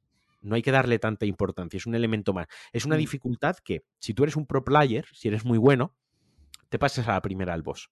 No pasa nada si no eres muy bueno, no importa. El juego te dice una cosa, vale, no puedes con el enemigo, no puedes con este boss, porque no eres lo suficientemente bueno, no pasa nada. Mira, date dos vueltas por las zonas anteriores, farmea un poco, sube de nivel, tendrás un poco más de vida. No solo tendrás un poco más de vida, sino habrás practicado el combate, habrás practicado mecánicas de esquivar y atacar con un enemigo más débil. Un enemigo que en lugar de matarte de dos golpes, pues te mata de 20. Así que vas practicando cómo esquivar, cómo hacerle parry con el arma de fuego, cómo cómo pegarle, cómo recuperar vida cuando él te pega, ¿no? Es como, no te preocupes, si no te lo pasas porque eres muy habilidoso con el mando, date una vuelta, no es el momento para ti. Sí. Vuelves a los 10 minutos o a las 2 horas y te lo pasas. Es decir, el juego recompensa muy bien algo muy importante para mí en la vida, por eso me gustan dando los Dark Souls y, Bloodborne en concreto, pero les veo mucho peso y los veo muy importante, que es la perseverancia. O hmm. sea, el, el, el esfuerzo no siempre da los frutos que uno desea. Pero sí que es cierto que si te esfuerzas estás más cerca de alcanzar lo que, lo que deseas que si directamente no te esfuerzas. Y es un juego que, que premia ese esfuerzo. Es un juego que dice, vale, si no eres el, si no eres rico, si no has nacido millonario, si no has nacido el más guapo ni has nacido el más inteligente, no pasa nada, pues te tocará esforzarte más. Si no eres el mejor a los mandos, que sabe esquivar, pegar, eh, te sabes, no pasa nada. Mira, memorízate el patrón de ataque del enemigo. El enemigo siempre ataca de la misma manera. Si te memorizas el patrón de ataque y, y eso solo se puede memorizar haciendo 30 veces el combate, muriendo 30 veces, te lo memorizas, eh, si te vas a otra zona y practicas el combate, pues oye, te lo vas a pasar también. O sea, incluso pensando yo en ya no solo en mecánicas del propio combate, ¿sabes? Sino se nota mucho cuando alguien sabe jugar a estos juegos simplemente por cómo va andando por el mundo. Hmm. Porque si tú estás acostumbrado, bueno, a los juegos con minimapa o simplemente a otro tipo de juegos, tú vas para adelante sin ningún tipo de problema. Pero estos juegos precisamente te ayudan, y especialmente el Bloodborne, por lo precioso y por lo espectacular que es visualmente, te incita a observar. Y tú puedes, pueden no tener ni idea de esquivar, de pegar o de lo que sea, pero si tú vas por el escenario observando, observando tranquilamente, ves una cantidad, ya no solo de pistas narrativas, que también, ¿no? Sino de, ay, mira, allí a lo lejos se ve a un, a un paisano que está enganchado en un saliente. Seguro que cuando pase por debajo el paisano saluda.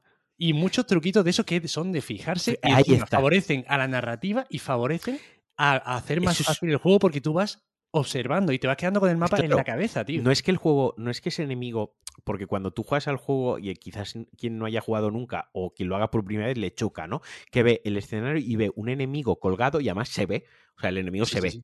y dices, tú puedes pensar, joder, qué mal han hecho esa textura, qué mal han... No, no lo han hecho mal, o sea, lo han hecho adrede para que si te fijas, lo veas. La única manera que hay en un mundo virtual que va a 720p o 1080 cuando hay mucha suerte que se resalte es pues dejarlo que se vea mal, entre comillas, como mal integrado, ¿no? Y lo estoy poniendo muy entrecomillado. Pero es lo que dice Nacho, porque lo que premia es que te estés fijando en el escenario. Entonces, la manera de recompensar, pues lo tienes que ver. De hecho, hay un objeto como es el, es el catalejo, que la gente suele decir, el catalejo no sirve para nada. Lo que hace el catalejo, porque, porque realmente no tienes un gran zoom, no es un catalejo al uso, sino lo que consigues con el catalejo simplemente es que es no ver a tu personaje, no ver el HUD, y tener una visión más plana de todo lo que, lo que está sucediendo. Y se utiliza simplemente para que te fijes y te pares un segundo a ver tu entorno. Esto me parece fundamental y me parece súper importante que el juego te incite porque muchos problemas de la vida cotidiana se podrían resolver si te parases cinco minutos a pensarlo. Si muchas veces nos enfrentamos a situaciones que te tienes que parar solo cinco minutos 10 minutos a, reflexionarla. Solo con que te pares 5 minutos a analizar el problema, lo superas. Entonces el juego eh, invita mucho a ello, a, vale, párate, no seas tan precipitado, no seas tan impaciente, que lo queremos todo ya, queremos correr, queremos avanzar, queremos llegar a la siguiente zona, queremos coger el siguiente objeto. No, para, dos segundos, mueve la cámara, observa lo que hay alrededor, que a lo mejor tienes alguna pista para que no te revienten 10 metros más, más adelante. Y esto pasa en todos los juegos de Front Software. Eh, son justos. A mí que nadie me diga que esto es injusto. O sea, el 90% de las veces que yo muero en un juego de Front Software, cuando muero, digo, ha sido culpa mía. Que sí, que hay un 10% de las veces que es la hitboxer. Es que está mal balanceado. Es que el, enemigo me ha pegado, aunque estaba la columna en medio, me ha, dado con su hacha. Pero la mayoría de las veces que mueres es por tu culpa eres tú el culpable. Y además, cuando mueres, te das cuenta que eres, pues debería haber rodado antes o debería haber sido menos avaricioso. He querido pegarle cuatro golpes al enemigo y cuando él se ha girado, me ha zurrado. Pues la próxima vez, en lugar de darle cuatro golpes para matarlo rápido, lo voy a hacer darle dos golpes, esquivar, darle dos golpes y esquivar. Voy a tardar 30 segundos más en matar al enemigo, pero lo voy a matar. O sea, ten paciencia, observa, párate, detente. Eh, estudia tu entorno. No sé si rompe con los juegos de, como el Uncharted, que es todo el rato correr hacia adelante disparando, que no, no, no critico el Uncharted. ¿eh? Sí, que es otra cosa, simplemente. Es otra cosa, pero, pero sí que es verdad que estamos en una industria donde los juegos tiran a eh, avanza, eh, avanza, dispara, salta, corre, dispara, salta, salta, dispara, escóndete y vuelve a disparar. Y, no, que es muy frenético, no pares, no pares, no pares, no pares. Y aquí es todo lo contrario, que es párate, párate un segundo y analiza. Sí, y por eso estos tienen, o sea, por eso se habla tanto del, buen diseño de niveles de estos juegos, porque son, o sea, están verdaderamente pensados y repensados para tanto que podamos ver pistas si nos fijamos un poquito más, como para que, para que siempre tengamos opciones. Es súper interesante porque además aquí yo creo que mm, es el punto álgido de Front Software en el aspecto de ir eh, agobiándote con los escenarios, ¿no? Con esta arquitectura gótica tan Yarnan Central, que parece que, las casas eh, parece que se te va a caer todo encima, ¿no? Y que hay mucho contraste, tío, hay mucho contraste entre esas callejuelas podridas con las calles que se te van a caer encima em, y enemigos que te salen de todos lados, a de repente se te abre, se te abre el, escenario y ves un cielo rojo, una catedral a lo lejos, hay mucho contraste, está hecho tan, de forma tan inteligente para ir dándote un poquito de, agobio, un poquito de espacio. Fíjate siempre en todo. Es que son. Es, de verdad, este, este especialmente bueno. Es, tan profundo, especialmente bueno. es tan profundo el juego que, que hay zonas secretas, optativas, a las que solo podemos llegar si morimos, si nos dejamos matar por un por un boogeyman, ¿no? Por un hombre del saco, nunca mejor dicho. O sea, hay mecánicas del juego que, que incluso van en contra de la naturaleza de un juego. O sea, el propio juego rompe las reglas del juego, porque lo, lo, que cabe esperar es no morir. ¿no? En un videojuego no tienes que morir, tienes que pasártelo sin morir. Pero el mismo videojuego te está diciendo, ¿quieres ir a esta zona? Hmm. Te coges tu orgullo, te coges tu, tu educación como jugador, ¿no? De siempre tengo que ganar. Y ahora no, ahora tienes que perder este combate. Si quieres ir ahí, tienes que morir. Tienes que ir en contra de lo natural de un videojuego. Que es mantenerte vivo, ¿no? Incluso es una recompensa, porque muchas veces te matan sin que tú puedas elegir, o sea, te dan un... saben que si tú quieres ver eso tienes que morir y te... O sea, no sabe que está un tío detrás de un árbol y te mata y tú, hostia, me cago en la leche. Esto es muy injusto, me ha matado. Ahí está. Pues casualmente, cuando te matan de esa forma que parece un poquillo injusta, luego suele haber ahí un, un realito, ¿verdad? Claro, sí, sí, rompe muy bien con, lo que estamos acostumbrados a los videojuegos y, y hace que el jugador adore eso, porque cuando te han matado dices, joder, si llevaba no sé cuántas mil runas que viene, además porque sales de una zona, cuando pasa esto sales de, tu zona segura, de lo que sería tu santu, uno de tus santuarios seguros, que es una mm. zona donde la música es muy cálida, te acompaña, estás ahí recogiendo gente y justo sale, tocotó. Y dices, hostia, pero ¿cómo ha podido ser esto? ¿no? Además, un enemigo que, la primera vez que te enfrentas a él de un golpe te mata. Y cuando dices, hostia, que y, y mientras estás maldiciendo al juego, empieza una cinemática y te callas porque te calle, creo que eso le ha pasado a todo el mundo, o sea, rompes las palabras que estás diciendo para callarte en un, silencio absoluto diciendo, pero qué cojones, y de repente renaces en otra zona que, ni te imaginabas que eso podía ser así, y, dices, y si yo llego a vencer a este enemigo, esto me lo paso. Si yo llego a ser ducho en reflejo y en habilidad, aunque mi nivel no me dé para matarlo por la fuerza, sino me tomo mis cinco minutos, lo esquivo, pum, me recupero mi vida, juego estratégicamente y me lo cargo, que sí, que luego hay otra manera de llegar a esa zona, porque el juego no te va a dejar sin ver eso, si tú no quieres, pero no la ves tan pronto ni con esa sorpresa, ¿no? Y luego se te queda el background, el, hostia, y si no hubiese matado, vale, y si uno, y si esto pasa con otros enemigos, y si esto mm. pasa más veces a lo largo del juego, ¿no? Solo que te plante, te siempre esa duda en la cabeza de, bueno, coño, si esto ha pasado aquí, eh, ¿por qué no puede pasar más adelante en el juego? O, ¿y si ya ha pasado detrás y me lo he perdido? Y ya te dejan con eso ahí me parece fascinante. O sea, me parece fascinante.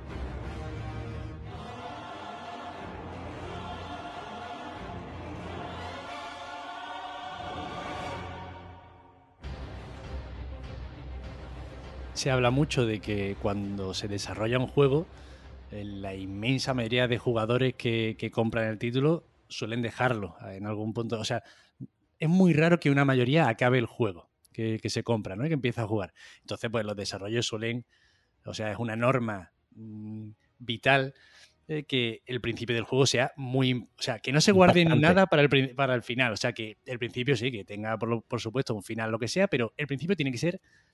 Tiene que echar toda la carne del asador para que no se te vaya el jugador. Entonces, eso rompe una barbaridad con los juegos de From Software, pero yo creo que precisamente es una de esas cosas que em, empujan a este juego cooperativo y a este juego cooperativo, a este juego de comunidad, ¿sabes? Más que cooperativo por, por eso, ¿no? Porque ocurre fuera del juego. Es decir, ostras, em, yo me puedo pasar el juego tranquilamente y a lo mejor me he perdido, eh, a lo mejor me he perdido el boss con el diseño más currado del juego y una zona em, que no era obligatoria, que es una maravilla del diseño y de, y de, y de lore y de todo, ¿no?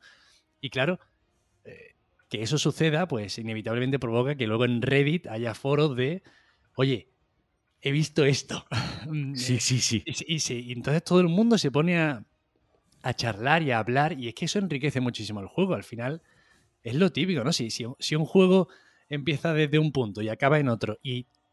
O sea, lo que se habla tanto de los videojuegos es tan importante que en este medio em, tú seas un coautor de la obra, es decir, en todos los medios que, que, podemos disfrutar de la literatura, del cine, de, de la música, evidentemente cada persona tiene su, perspectiva y su punto de vista, pero en ningún medio tú puedes ser tan partícipe de eh, la autoría del, juego, de la historia que, juegas, ¿no? Porque al fin y al cabo, yo puedo jugar una, partida radicalmente, pero radicalmente distinta a otra persona. No hablamos de lo que en mi cabeza, lo típico, ¿no? A mí me gusta mucho una película y a otra persona no, porque somos personas diferentes. No, no, aquí es como si esa, esa persona ve otra película radicalmente diferente. Es otra experiencia. Otra, o sea, es una, es una chulada, es una chulada de los videojuegos. Esta, esta coautoría, que, que tú puedas moldear lo que te quiere contar el autor y que el autor tenga que jugar con eso. Ah, porque además la experiencia que recibimos los jugadores no es ni mejor ni peor, son experiencias diferentes. O sea, sí que habrá experiencias mejor y que se la pasará mejor y se lo pasará peor, pero en, el big picture, ¿no? La perspectiva es que son, eh, son experiencias totalmente diferentes. Yo, por ejemplo, mi primer contacto con Bloodborne fue con una copia de prensa para analizar 10 eh, días antes del lanzamiento. Yo cuando llegué a Bloodborne claro, lógicamente 10 días antes del lanzamiento había cero información en Internet. O sea, cero información de hacia dónde tengo que ir. Y, el juego había que pasárselo, ¿no? O había que avanzar lo suficiente para hacer un análisis y demás. Y recuerdo que el primer, el primer tirón de horas que hice un sprint eh, llegué hasta la bestia sedienta de sangre, que ya es un buen cacho, y llegar ahí sin ningún... Yo no sabía si el orden, no sabía si tenía el bosque prohibido, no sé si tenía que ir para acá, no sé si tenía que ir para... O sea, yo sí tenía cero, cero guías, cero referencias y cero personas a las que preguntarle, ¿no? Eh, entonces, claro, mi experiencia es totalmente diferente que la de otra persona que se compre el juego mañana porque no se ha escuchado y le gusta, y diga, oye, ¿y hacia dónde voy? Pues vete hacia la catedral, vete. ¿Y ¿Quiere decir que mi experiencia sea mejor que la suya? No. Son experiencias totalmente diferentes, ¿no? Él se apoyará más en un amigo, venga, ay, qué bien, me están ayudando y tal. Yo sudé mucho en plan de, joder, es que no entiendo qué coño hay que hacer aquí, a ver cómo avanzo, ¿no? Para, para adelante. Pero. Y tío, que eh, puede elegirla. Que puede elegir tener la tuya, ¿sabes? Exacto, y que puede elegirla, exacto. Eso ahí está. Puede elegirla en, contra, en contrapunto de lo que tú comentas, los juegos que eh, pombosos, que, están muy bien, que yo también los disfruto, esto no significa que solo jugamos a Bloodborne y no jugamos a nada más. Eh, que desde el principio te lo sueltan todo, te lo explican todo, te lo dan todo y la experiencia que van a tener todos los jugadores va a ser la misma, ¿no? Lo de qué guapo el, el principio, qué chulo cuando te dan esto, cuando... Pero en Bloodborne o en los juegos de Front Software, pero en Bloodborne en concreto es, la experiencia es tan asíncrona con otros jugadores y incluso gente que lo está de jugando en 2022, lo comparas con gente que juega en 2018 o gente que lo jugó de lanzamiento, las experiencias siguen siendo a veces diferentes, pero la sensación, la experiencia es diferente, pero la sensación que deja el pozo suele ser el mismo. Si te has acabado el juego, te da que pensar. Es una, una broma que tenemos Nacho y yo, da que pensar, ¿no? Y la usamos mucho, pero es un juego que cuando lo acabas, da que pensar. Que genera debate, que se puede. Genera debate. Claro, puedes hablar del juego y de, tu experiencia con otras personas. si es un. Yo qué sé, em, lo, simplifico al máximo, ¿no? La historia de un Call of Duty, que está muy bien, que mm. son muy divertidas, pero al fin y al cabo la juegas y ahí se acaba la historia. O sea, no. Eh, esto de que de los finales abiertos, ¿no? Y de, que hay tanta pandemia ahora con, los finales explicados. de Batman explicado. Sí, sí, sí. Literalmente de lo que sea, ¿no? los serranos final explicado. claro, que, se dejen estas cosas tan abiertas al final es que generan una riqueza, tío. O sea, y encima lo que tú hablabas antes, ¿no? De, de los patios de colegio.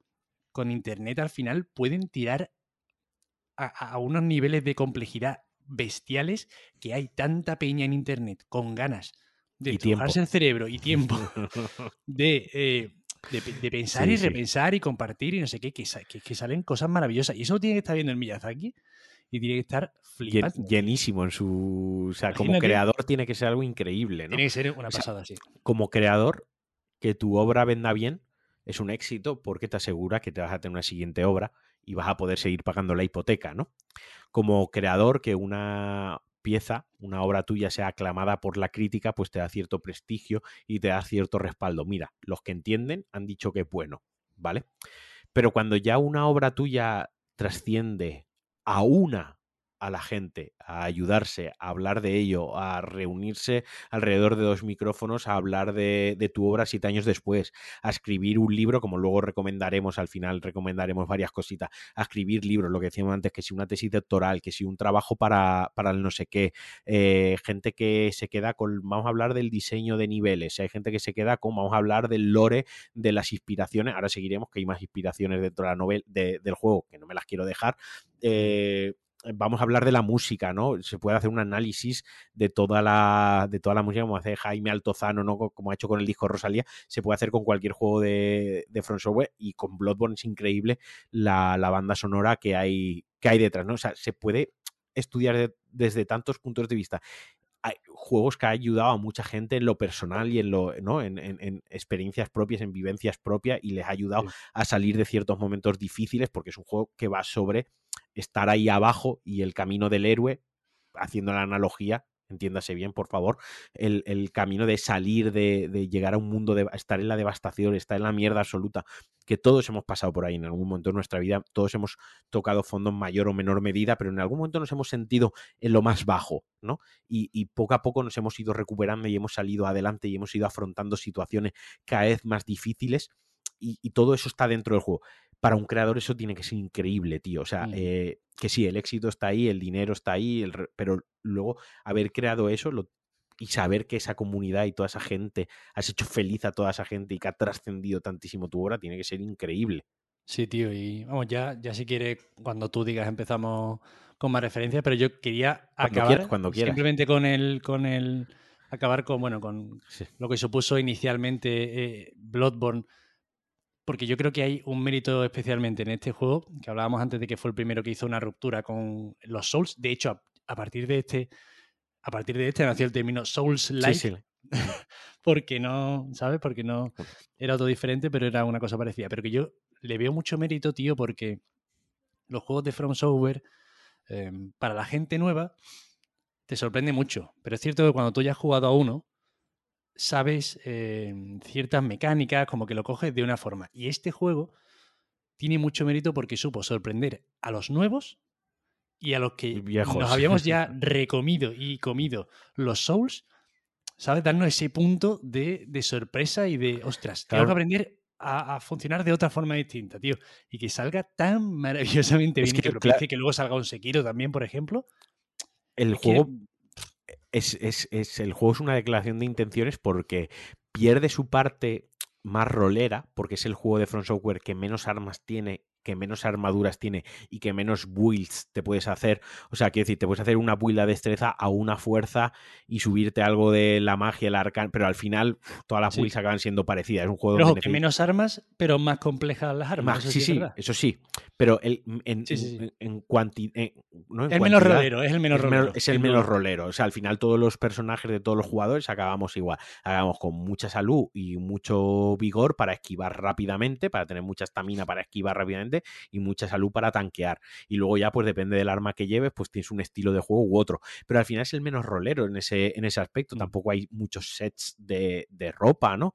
Eh, es, el, el, más par con ese aspecto porque quiere centrarse más en la jugabilidad, en que juegues a su juego, en el juego ese de la esquiva, en ese juego de ser tú el agresivo, en ese juego de no pararte a esperar, sino atacar. No, venga, va, tira, se, saca esa bestialidad que tienes dentro, busca esa sangre, eh, ten ese interés por descubrir qué está pasando, métete en este mundo, descubre a los grandes, obsérvalos, mátalos, cázalos, vea por ellos, ¿no? Como el juego todo eso te está empujando y te empuja hasta el final del puto juego, porque al final del puto juego tienes que tomar una decisión. Mm. Tienes que tomar una decisión que va precisamente encaminada. Hay, tres, hay dos finales canónicos, o sea, el juego tiene dos finales y luego tiene un final secreto, ¿no? Que es el, final chulo. Eh, que nunca, nunca hay un final bueno en los juegos estos de, no hay, Software. o sea, todos los finales son malos. todos los finales son un drama. O sea, todos los juegos de Front Software tienen el final, todos tienen un punto en común.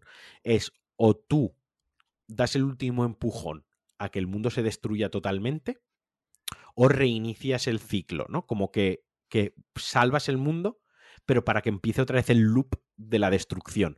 Es o o te une, vaya, a la corrupción. es, hay dos opciones. O acabamos con el sufrimiento o un leve momento de bienestar para volver a entrar en el sufrimiento. Pero sea como fuere, todo acaba en sufrimiento, ¿no? no hay un fin.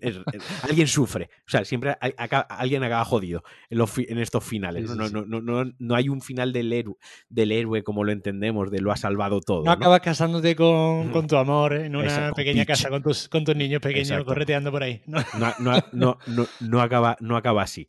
Eh, y este es el juego que, más rompe con todo, o hasta el momento el que más, porque luego tú has muy bien has nombrado Sekiro, que Sekiro ya es una vuelta de tuerca en plan de no hay ni siquiera armaduras ni hay armas como tal, hay unos objetos, unos accesorios, pero, pero ni siquiera hay un creador de personaje. En Sekiro tienes un personaje que sí que es el juego quizás de Front Software que más narrativa tiene, el más explícito a la hora de contar la historia, salvo algunos secretos y tal, el juego está muy, muy bien explicado de, cabo a rabo y ahí querían que jugases a una cosa concreta. O sea, ahí mm querían que hicieses eso.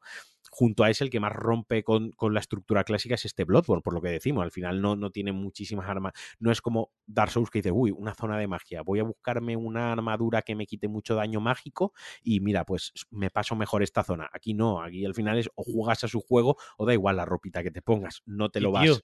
Eh, mm, pensando también, mucha gente, hay veces que dice, joder, pero ¿por qué queréis que haga algo ¿por qué, no queréis un nuevo juego? ¿Por qué no queréis un nuevo The Last of Us?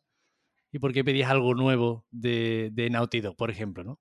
Y pensando específicamente aquí en el, en el Bloodborne, la creación de Bloodborne mejora muchísimo el Dark Souls 3, ¿sabes? sí, sí, sí. el, crear, el investigar una nueva forma de hacer un juego hace que esa saga que luego se va a iterar otra vez coja lo mejor de ahí. Y se nota mucho el combate de Dark Souls 3, que es mucho más, mucho más rápido, pero mucho más divertido. O sea, es el mejor combate de Dark Souls, vaya. Y sin ir más lejos, por ejemplo, incluso el repudiado Sekiro, en, ahora en Elden Ring, está la mecánica de, atacar con salto, eh, que la mayoría de los jugadores la están obviando, y es quizás de las cosas más rotas del juego. O sea, tú yo lo uso mucho, yo lo uso mucho. Tú saltas y atacas, y le rompes la postura, o sea, lo dejas, le quitas, la, da igual cuánta, casi siempre lo sueles dejar, eh, lo sueles dejar desprotegido, le quitas muchísima vida, o sea, es como, porque un espadazo normal y un espadazo con salto, el del salto quita literalmente el doble de vida. Puedes apuntar a la cabeza. Diciendo, de hecho, es que puedes apuntar, puedes apuntar a la cabeza, correcto. Al bicho grande pegándole un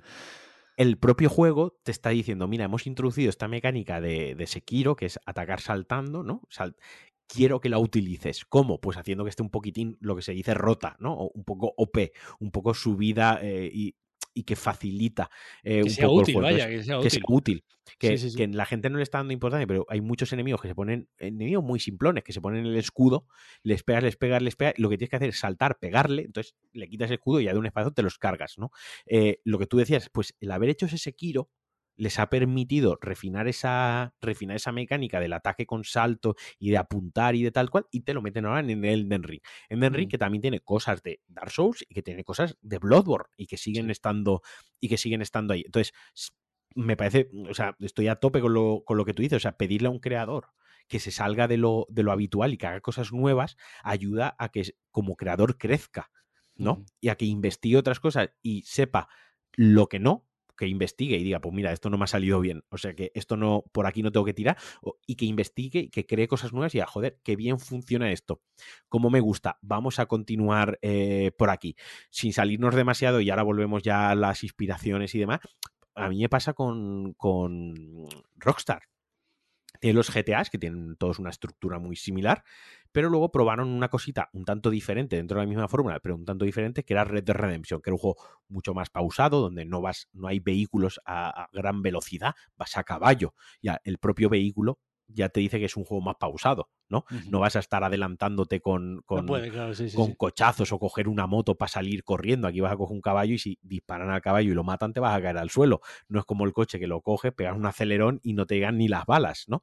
Eh, investigó eso que eso luego dio pie en, en Grande Auto 5 a ciertas cosillas se veían de Red Dead Redemption 1 y a su vez lo aprendió en Red Dead Redemption 1 y lo aprendió con GTA 5, dio resultado en el grandísimo, excepcional y brutal, colosal Red Dead Redemption 2. O sea, salirte de las líneas te permite explorar otros campos y, e innovar y hacer cosas nuevas, te permite explorar otros campos que pueden elevarte más allá. Otro ejemplo rápido y acabamos, God of War. Cuando God of War rompe con lo que era el hack and slash típico y hace un reboot que al final es ponerle nombre a, lo que hicieron, pero bueno, es darle una reinterpretación o explorar nuevas formas de hacer el juego, cambiando la cámara, eh, metiendo un mundo semiabierto, metiendo esta, este plano secuencia continuo, metiendo la narrativa entre los tres personajes principales que no paran de hablarse para darte contexto y, y demás, es salirse de lo que habían hecho y dar con la tecla, pues mira, esto lo, hemos hecho bien. Probablemente hay cosas que podían haber hecho mejor y probablemente se han perdido cosas geniales que tenían antes, pero les ha llevado a evolucionar y a llevar a su juego, a su franquicia y a, su, a sus productos o a su obra a un plano superior, ¿no? A, elevarla. Y, pero ya volviendo otra vez a Bloodborne, porque nos es que es tan bueno Bloodborne que te da para hablar de, otros juegos. O sea, lo que decíamos, ¿no? De, de, cómo Bloodborne ha inspirado y Front Software, como cómo ha tenido trascendencia dentro de, la, industria, ¿no? La repercusión y, la huella que, ha dejado. Eh, sin irnos más lejos, Blasphemous. Blasphemous es un juego español, sevillano, de, de Game Chicken, que tiene una clara. Ya no es solo Metroidvania Dark Souls, no, no. Dentro del Metroidvania Dark Souls muy, mucha referencia y bebe mucho de, de Bloodborne en, la estética, ¿no?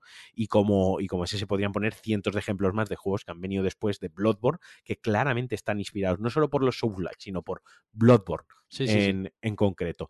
Pero volviendo a las inspiraciones propias de Bloodborne, y antes de que nos olvide, se nos olvide y se nos pase de por alto, todos los autores a los que hace referencia, excepto un autor, casi todos los eh, todos los referentes y todas las inspiraciones que hay dentro de Bloodborne eh, son de autores que entre ellos son contemporáneos, que más o menos década arriba, década abajo, ¿no? Más o menos, o siglo, o finales de siglo y principios de otro siglo, todos son autores contemporáneos. Entre otros, pues eh, Mary Shelley, con su, que era londinense, yo había apuntado aquí en el, me había llamado mucho la atención, documentando un poquito el guion, que los autores son o londinenses o estadounidenses, ¿no?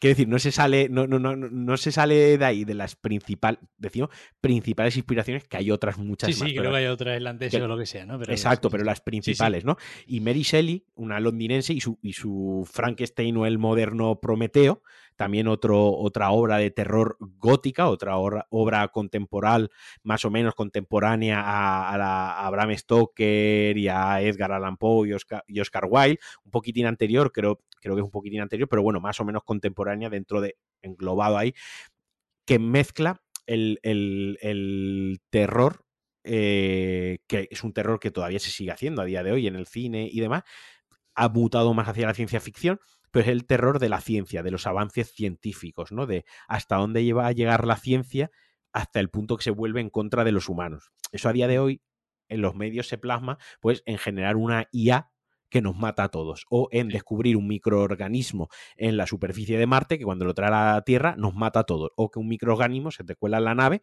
y nos mata a todos. Pero eso no deja de ser avances científicos que han resultado funestos para el ser humano. Y esto Mary Shelley con su Frankenstein al final era lo que hacía, era la ciencia había evolucionado tanto que se podía a partir de la muerte revivir un cuerpo, ¿no? Y, eso también está ahí en, el juego, pues se plasma totalmente porque al final es, hemos evolucionado, hemos investigado tanto con lo de la sangre y hemos experimentado tanto que hemos creado monstruos. Pero no solo eso, sino también todo el tema que hablábamos de no poder tener hijos, de no tener descendencia, ¿no? Eh, no deja de ser Frankenstein, su hijo, ¿no? y más allá, Miyazaki y su propia obra, ¿no? Porque de eso va Frankenstein, del creador y del hijo, del, del, científico y el monstruo, del creador y de la obra, ¿no? Y de cómo la obra se puede volver en contra del creador y de si el creador ha ido, hay que ponerle límites a los creadores, hay que ponerle límites a la ciencia, ¿no? ¿Dónde está el límite de la creatividad? ¿Dónde, ¿Hasta dónde podemos llegar? Bueno, esa es la lectura que yo le di en su día cuando me leí Frankenstein y lo que yo extraje, ¿no? Eh, otra persona a lo mejor está diciendo, este está gilipollas, no ha entendido la novela y no ha entendido lo que nos querían contar. Pero todo esto viene muy referido a el propio juego cuando intentan tener hijos, salen aberraciones que luego son eh, jefes finales o que luego han, han hecho que cierto evento se desarrolle por culpa de esa mala creación, ¿no? O por de ir más allá. Esa es otra de las principales inspiraciones que yo he encontrado. Y luego, pues, obviamente, la, peste del siglo, del siglo XVII, cuando ya es a Yarham y ves todos los cuerpos amontonados, ¿no? Cómo los están quemando, cuando bajas a la zona de las alcantarillas y todo es todo es oscuro, el agua da... Hay pilas de cadáveres quemados. Hay pilas de cadáveres y hay zonas donde se, se, tiran cadáveres a cholón, como se hacía en la peste, zonas a las afueras de la ciudad, zonas a el paso del osario de, de Henwich, ¿no? que son zonas donde directamente excavaban para quemar cadáveres y enterrarlos, ¿no? Todo eso viene de lo que hacían en, la peste, cómo se gestionó la peste. Es que, o sea, evidentemente la, peste, esto voy a decir, va a decir la gente, este, este, chaval es retrasado, ¿no? Pero evidentemente la peste no consistía en oler mal, ¿no? Pero el, el Bloodborne es un juego que huele mal. O sea, tú lo, ves. Lo, definió Sandra así, con un tuit. Dijo: Ojalá un mod para, para Elden Ring donde no parezca que todos huelen mal. Y cuando. Claro, es un comentario que hizo en el salón con, con Elden Ring, todavía no. Ha, visto algo de Bloodborne alguna vez de jugar, pero ahora. Ese todavía peor, ¿eh? Le ha picado últimamente la curiosidad del Bloodborne y quiere que nos lo pasemos y quiere verlo, que quiere ver cómo me lo paso. Pero ella decía, es que todo huele mal, y es verdad, es que literalmente es la peste del siglo XVII y, me gusta mucho la broma que has hecho, ¿no? De sí, la peste no es oler mal, pero es que todo huele mal en Yarham, ¿no? O sea, puedes incluso... A mí me ha llegado a pasar como que llegas a oler cómo están quemando una bestia, ¿no? Cómo tiene que oler eso a pelo quemado, básicamente. Son calles podridas, o sea, es como, eh, como si el asfalto se pudiera podrir y oler mal cada calle, cada, cada, joder, es que cada calle, cada árbol, e, es un, es un ambiente, es una atmósfera tan, tan opresiva, tan enfermiza. Eh, todos hemos, en este, vaya, el que más. Todos hemos olido alguna vez el pelo quemado, alguna vez nos hemos cocinando, nos hemos quemado el pelo.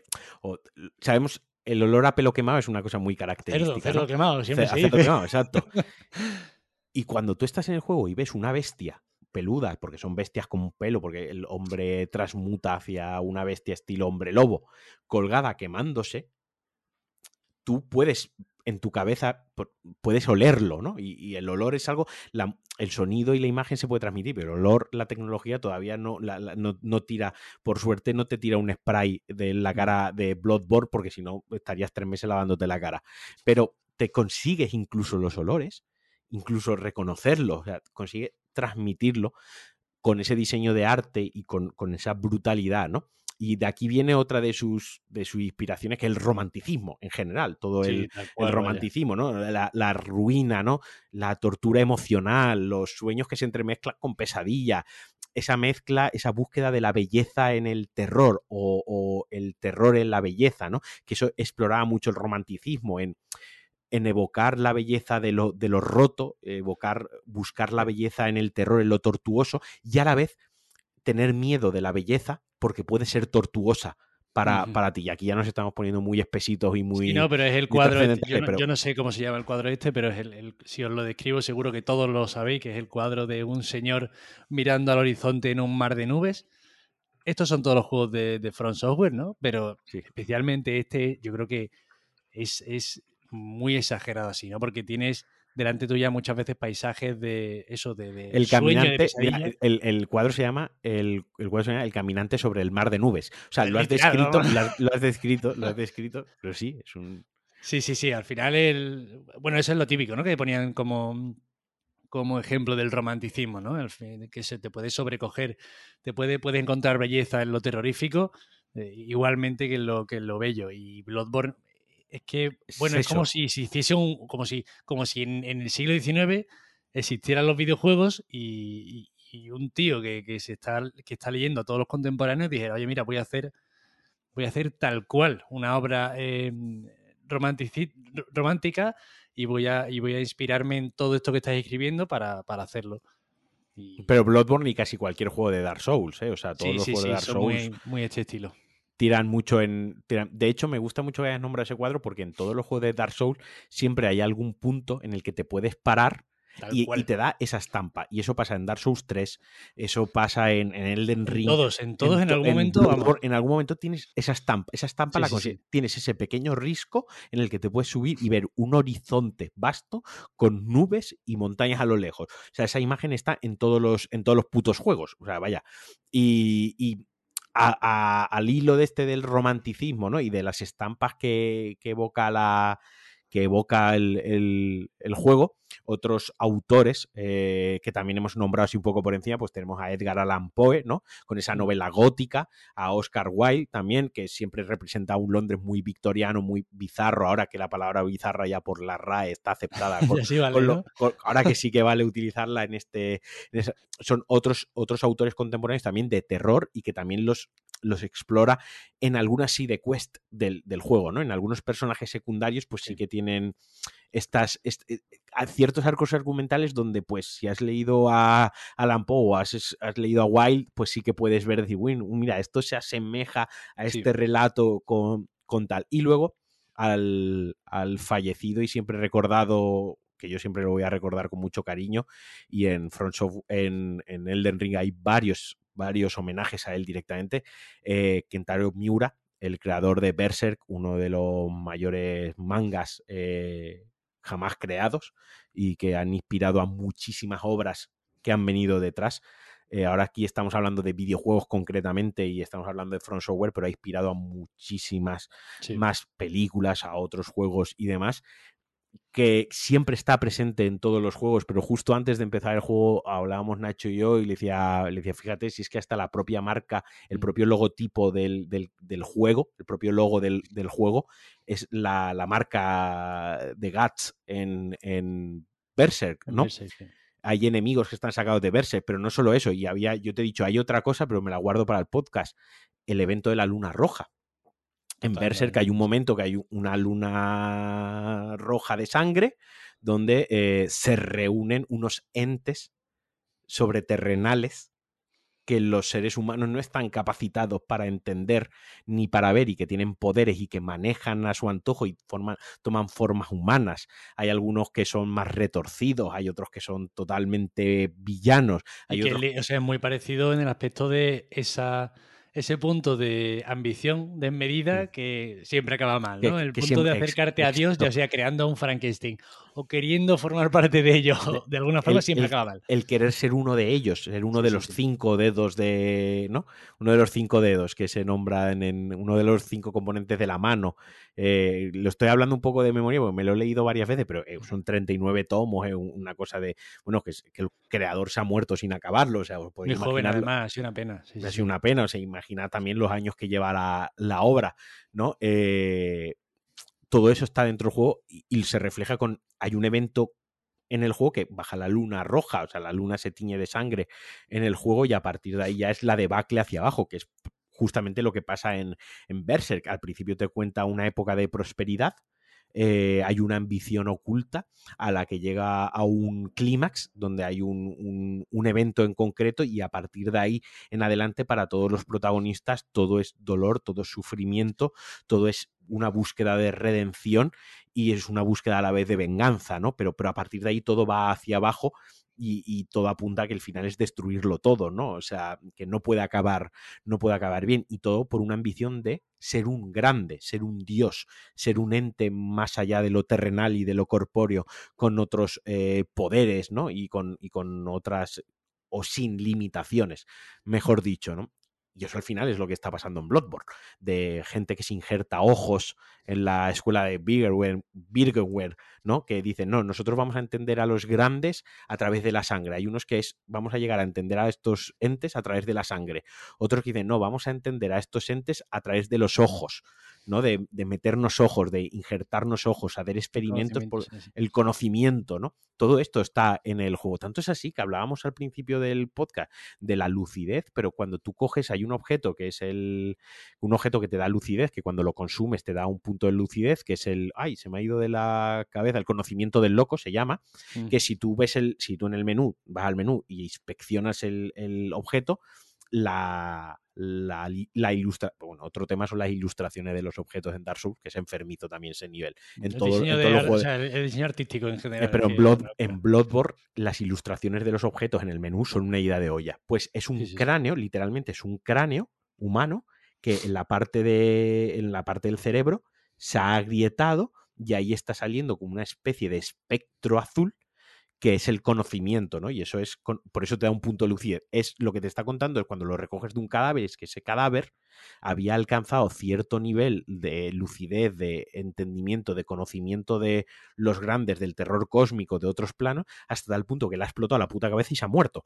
O sea, ha muerto con el cráneo reventado porque no lo podía, no lo podía aguantar. O por ejemplo, en el juego se también con, con Nicolás, ¿no? Cuando el, en la escuela de Mensis, cuando les empieza a poner, les pone los caperuchos, los gorros estos de metal, las jaulas en la cabeza. Uno de los pocos que consigue entrar en contacto con los dioses y que acaba absolutamente. Es loquísimo. Absolutamente peseto loco, vaya. O sea, roto. roto, perdido.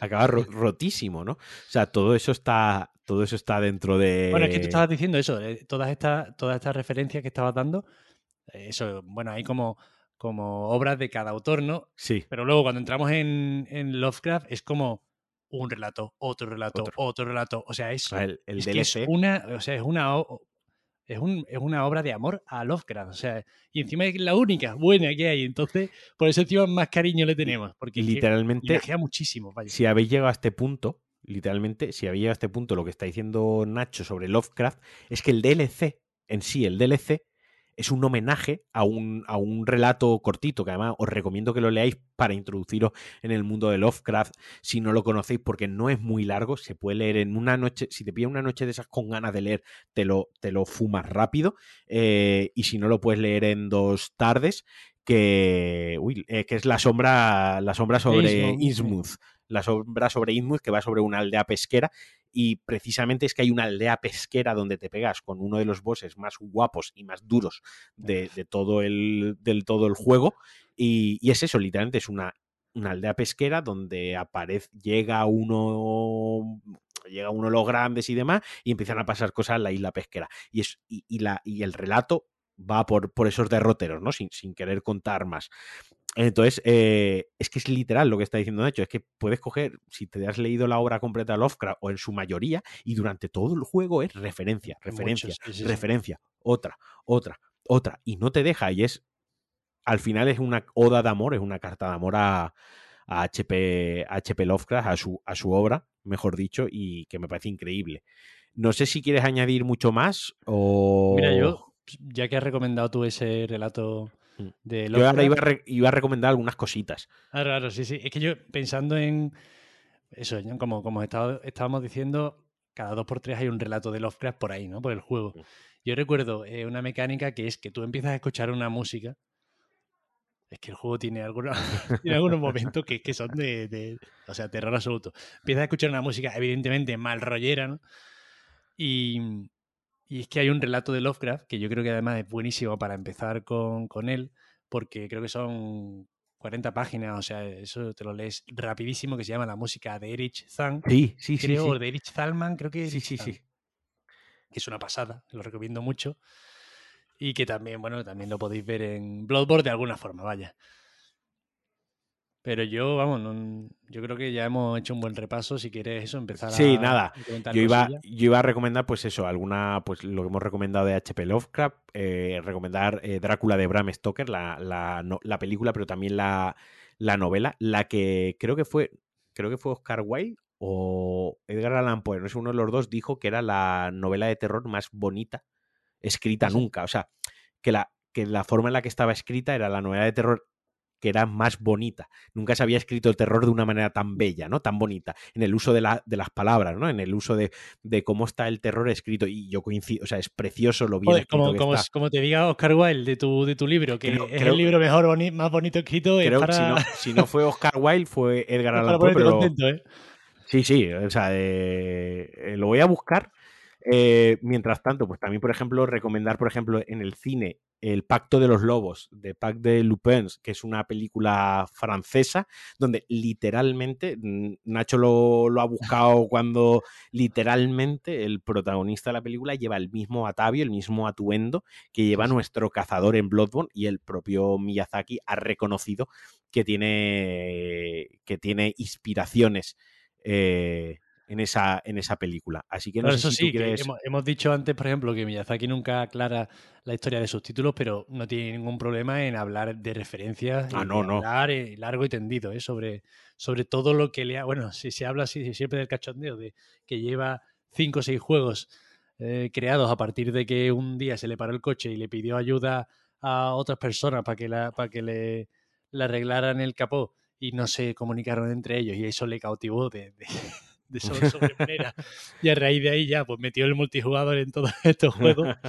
Pero el tío ya os digo que, que si os interesa, Mira, en entrevistas y en todo esto, el tío habla sí, mucho sí, sí, sobre referencia y, y, está muy bien. Vaya. Me, me, he equivocado yo y el quien, quien lo elogió eh, fue Arthur Conan Doyle, el Joder, creador de Sherlock. No, no, hombre, no, tampoco está mal. O sea, tampoco, tampoco, estamos hablando de un columnista de, de la razón, ¿sabes? O sea, no Juan Gómez Jurado, ¿no? Que,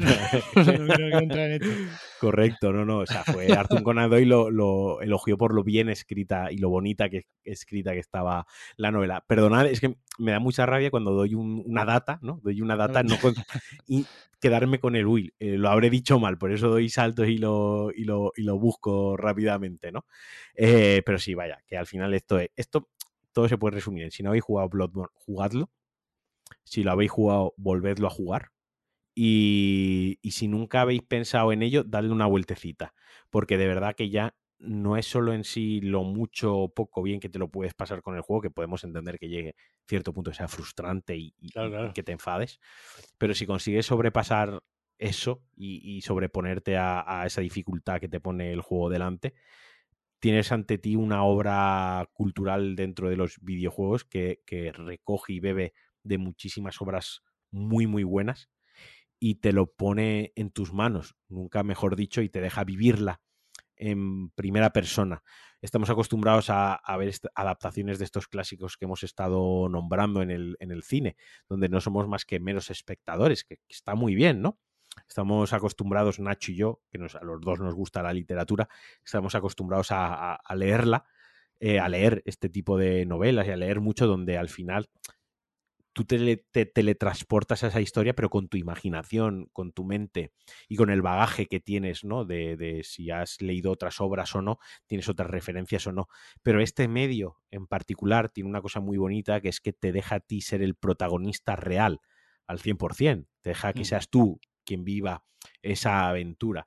Eh, tú le estás mandando información al juego, el juego te la está devolviendo, ¿no? Y tú a la vez se la estás devolviendo a él y estás interactuando totalmente con el, con el medio. Y creo que eso es algo que hace tan especial este Bloodborne, porque es una obra de tal magnitud en la que tú eres el eje principal y en esa obra de esa magnitud incluso el creador pasa a un segundo plano para ceder todo el protagonismo al, al, al jugador y, que deje, le deje elegir, como decía Nacho hace un rato en el podcast, si solo se quiere quedar con la carpa superflua de he matado bestias, he matado bichos feos, eh, había sangre, me he llevado un susto porque había un gritito en una zona que no me esperaba, o si te quieres quedar con la parte de me voy a parar en este escenario, voy a estudiarlo, voy a ver qué historia me cuenta, eh, voy a ver este NPC que me cuenta, voy a, uy, mira esto, venga, voy a googlear, no sobre el juego, sino voy a googlear sobre cómo se gestionó la peste, por poner un ejemplo, ¿no?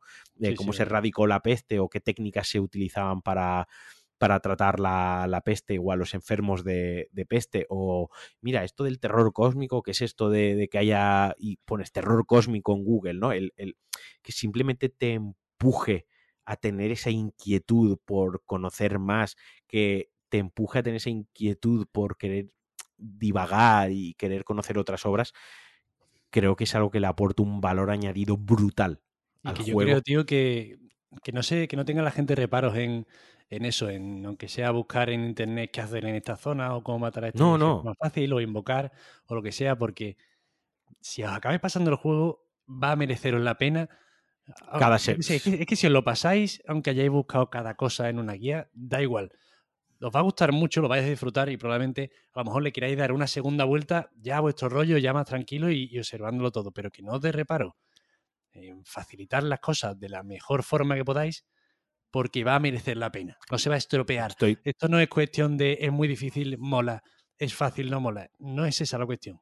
Os va a merecer la pena. Estoy totalmente con, estoy totalmente de acuerdo contigo porque, al igual que por ejemplo con, con Elden Ring, ¿no? O Dark Souls, creo que, mirar una guía desde el día uno es reventarte un poco la, aventura que te propone de explora tú solo y montate tu propia aventura, como el Zelda Breath of the Wild, ¿no? O sea, que es, si, buscas cosas del Zelda, pues te revientas un poco esa, ese, ese viaje tuyo como héroe, ¿no? De, pero en Bloodborne yo suelo ser un poco más, entre comillas, y no, no se malinterprete, más permisivo con eso y le suelo decir a la gente, mira, si no mirar una guía va a suponer que abandones el juego, mira una guía. No importa, porque de verdad que el, beneficio que vas a obtener al, acabar el juego, da igual que lo hayas hecho mirando una guía. O sea, supera, es tan enorme, tan enorme todo lo que ganas acabando el juego, todo lo que gana, todo lo que te va a enriquecer el juego al acabarlo, que no importa si miras una guía. Hay otros juegos que sí, que no te van a aportar tanto y, ese no tanto, esa diferencia de lo que no te aporta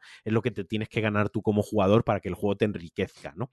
Pero creo que en Bloodborne en concreto es el único de todos en los que debes hacer la excepción y si por no mirar una guía vas a abandonar el juego en Xbox, de verdad, mira la guía y avanza y pásate ese boss. Si en un momento estás perdido, Ay, es que no sé si ir a esta zona, si ir a otra, y por eso vas andando en el juego, mira la guía o pregúntame, o, voy yo a tu casa y jugamos juntos, y yo te ayudo. Y, no quiero cerrar el podcast sin mandarle un saludo a, Paco de Vuelta, a nuestro amigo Paco de Vuelta. Está jugándolo, ¿no? Yo el otro día lo hablaba con él. Eh, Paco es un, un tío Paco es un tío que sabe muchísimo, ¿no? Sabe muchísimo de cine, de literatura, de música. O sea, ojalá de mayor ser como Paco, ¿no? Eh, de verdad, y lo digo con toda la admiración y todo el respeto Que, le tengo, ¿no? Eh, que yo le haya metido a él la inquietud cultural sobre Bloodborne, para mí es muy grande, ¿no? Porque me siento muy orgulloso de ello para conmigo, pero sobre todo me siento muy bien con él cada vez que me dice, pues ya he avanzado, pues ya he llegado a esta zona, pues ayer maté a este, ¿no? Y es como, joder, qué bien, otra persona para la secta, ¿no? Eso no, es un poco como, pero el tío de 18, pues a lo mejor dentro de un tiempo nos puede dar su opinión y va a ser súper interesante. Y quiero que lo típico de, jugar algo y decir, quiero que alguien, que todo el mundo disfrute de esto, ¿no? eso, va a pasar, eso va a pasar, Yo voy a grabar con él, eso, grabaré un episodio con él sobre precisamente esto. Pero me, me gusta mucho cuando la otra mañana me empezó a pasar cosas, como por ejemplo tesis doctorales, me empezó a pasar un vídeo sobre no sé menos, sobre esto aquí hablan de Bloodborne, de esta... O sea, cuando ya él consiguió romper esa barrera que hay de esto es un videojuego, ¿no? Y cuando apago la consola me olvido de él. Y ya pasó a, no, esto no es un videojuego, perdona, esto es una obra de arte, esto es una obra cultural, es una pieza cultural que ha marcado y ha trascendido tanto que si me voy a Google, literalmente encuentro un montón de cosas sobre Bloodborne que en última instancia te nombra que es un videojuego. Habla de 200 cosas, ¿no? Y el, el conseguir eso, que apagues la consola y te vais a buscar cosas sobre el juego, más allá de una guía de cómo pasarte algo, sino de a ver qué se ha escrito sobre este juego, a ver qué se ha hablado sobre este juego, a ver qué se ha opinado sobre este juego. Creo que eso resume muy bien porque Bloodborne es el mejor juego de la historia. ¿no? Podcast cíclico, ¿eh? Este es bello. acabamos justo como lo empezamos. Justo como lo empezamos. No, pero sí, creo que, es lo que marca esa, esa repercusión, ¿no? Esa, ese pozo que, ha dejado en la industria y ha dejado en, todos en todos lo que, los que lo hemos jugado. Para ir acabando, Nacho, recomiéndales el libro que creo que nos hemos leído todos. Eh, The, Pale Blood, Hand, ¿no? The Yo es que siempre. Blood. Yo siempre, siempre, siempre, siempre, siempre lo pronuncio mal, por eso te he pasado a ti el marrón de que lo De, de siempre, es un libro que escribió un usuario en, Reddit eh, contando, o sea, no explicando, o sea, no se limitó a explicar el lore, ¿no? No se explicó simplemente a esto es lo que ha pasado, sino que, le dio una forma y le dio una cohesión. Sí, que lo bien, que se lo trabaja, vaya. eso es algo que voy, que está muy bien redactado. Son 130 páginas, ¿eh? está, muy, eh, está, muy, bien redactado, está muy bien escrito. Si lo que os para es, es el inglés, eh, hay traducciones. Ya sí, es verdad, sí, sí. Sí, sí, hay una traducción relativamente buena en, castellano eh, por ahí. Es un mérito bestial de este tío, pero también es un trabajo comunitario porque han claro. ayudado a hacer esto y, y, cada persona ha aportado, pues no, mira, yo en este objeto he encontrado tal cosa que, que contradice esto que estás diciendo. O sea, es de verdad es súper interesante. Eh, si, si, si estamos diciendo que Bloodborne es una oda y es un homenaje a H.P. Lovecraft y a Bram Stoker y a ese terror victoriano, este libro escrito por un fan, es, una, es un homenaje de toda la comunidad hacia Bloodborne y hacia Miyazaki, porque nadie, eh, ni tu youtuber favorito sobre el lore, ni Bad Vidya, eh, nunca lo pronuncio tampoco bien. El, ¿Sabes quién es difícil. Sí, Bad, algo así. Bad sí, algo así, que es el tío que hace los mejores vídeos de lore. Eh, no, no, todo lo hace él. O sea, él también pasa muchas horas buscando en, en foro, él también pasa muchas horas buscando en wikis, leyendo descripción y al final la wiki la rellena otra persona que no es él. Ha habido alguien que se ha ido a la wiki de Bloodborne y ha puesto el conocimiento del loco y la descripción que te da el juego la ha transcrito a la wiki. Eh, también hay eh, alguien... Eso es lo que tú decías, hay wiki.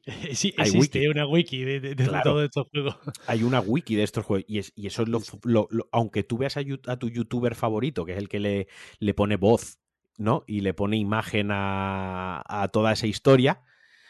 Eh, al final es toda la comunidad la que recaba toda esa información para que luego alguien pues, pueda escribir un libro o alguien pueda hacer un gran vídeo muy bueno, ¿no? Analizándolo tal, pero es un trabajo conjunto de, toda, la, de toda la comunidad. Así que de verdad, leedlo, leedlo porque un libro está muy bien. No hemos dicho eh, el, autor, perdón, es eh, The Pale Blood Hunt de Redgrave. Vamos, que también si buscáis de Pale Blood Hand, ya no, está, no salta otra cosa. No le ponemos nombre y apellidos porque es un usuario de Reddit que se llama. Eh, quiero decir, eh, que si fuese un autor, él hubiese querido el crédito eh, y tener su nombre y apellido ahí, pues lo estaríamos nombrando. O sea, no es por no, no darle crédito ni, ni, mucho menos. Y luego, pues eso, es que es la mejor recomendación que yo puedo hacer acerca de, de Bloodborne.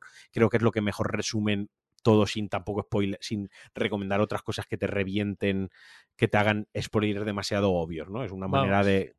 Ahí es verdad que te cuenta que, te vas a enterar bien de todo lo que pasa. yo, pensando en, si queréis buscar sobre Bloodborne desde muchas perspectivas, pues yo hablo de autores españoles porque no, no si he leído cosas en inglés, la verdad que no me acuerdo, pero no sé, Alejandro Pascual de 3D Juegos, Adrián Suárez también de 3D Juegos, Eva Cid también ha escrito muchas cosas. En Night hace poco, hace poco han hecho un monográfico de, juegos de Front Software y también han escrito mucho sobre Bloodborne. Eh, ya os digo, yo recuerdo que cuando fue el aniversario yo pregunté en Twitter, oye, quiero leer sobre Bloodborne. Ojalá hubiera una especie de archivo de mm. todas las webs especializadas, de todos los blogs. Solo de, de Bloodborne. De Bloodborne. Porque es verdad, tío, que me quedo con las ganas de leer más de leer más perspectivas, de leer más cosas. Y, yo creo que le voy a echar un ojo a, allá a punto de vista académico, porque sí, que habrá algunos que se puedan entender, a lo mejor otros sí que yo qué sé, si me meto en un tratado de, arquitectura, pues a lo mejor no, pero creo que tiene que haber cosas ahí que. Hay una cosa muy, muy chula. Que, ver. La podíamos haber nombrado antes y, se nos ha ido un poco de la olla, pero no pasa nada. Porque, ¿no? ¿Qué? No, no, yo iba, a nombrar el, el tema con el diseño de niveles que tú piensa en cualquier juego de Front Software, o en este concreto en Bloodborne, a que tú de memoria te sale el bosque prohibido. Si, haces si te paras 30 segundos a pensar en el bosque prohibido, te lo sabes de cabeza. Ya no en Central, la pensaría en Mensi, o sea, en la escuela, te lo sabes. En Dark, Souls, 1, igual, te, te lo sabes. ¿Sabes por qué te lo sabes? Porque están diseñados con una coherencia natural. Quiero decir, eso en el mundo real eso trasladado en el mundo real sería así. O sea, esa escalera sería igual de alta si yo tuviese que subir ahí arriba, ¿no? En el mundo real se trasladaría. Entonces, como es igual que el mundo real, como es una, como se asemeja tanto al mundo real, nosotros, el, nuestro cerebro tiene mucha facilidad para recordarlo, asimilarlo y orientarlo, que al final el sentido de la orientación que tienen todos los putos animales en el instinto de orientación que tenemos todos los putos animales y nosotros como animales que somos también lo tenemos, ¿no?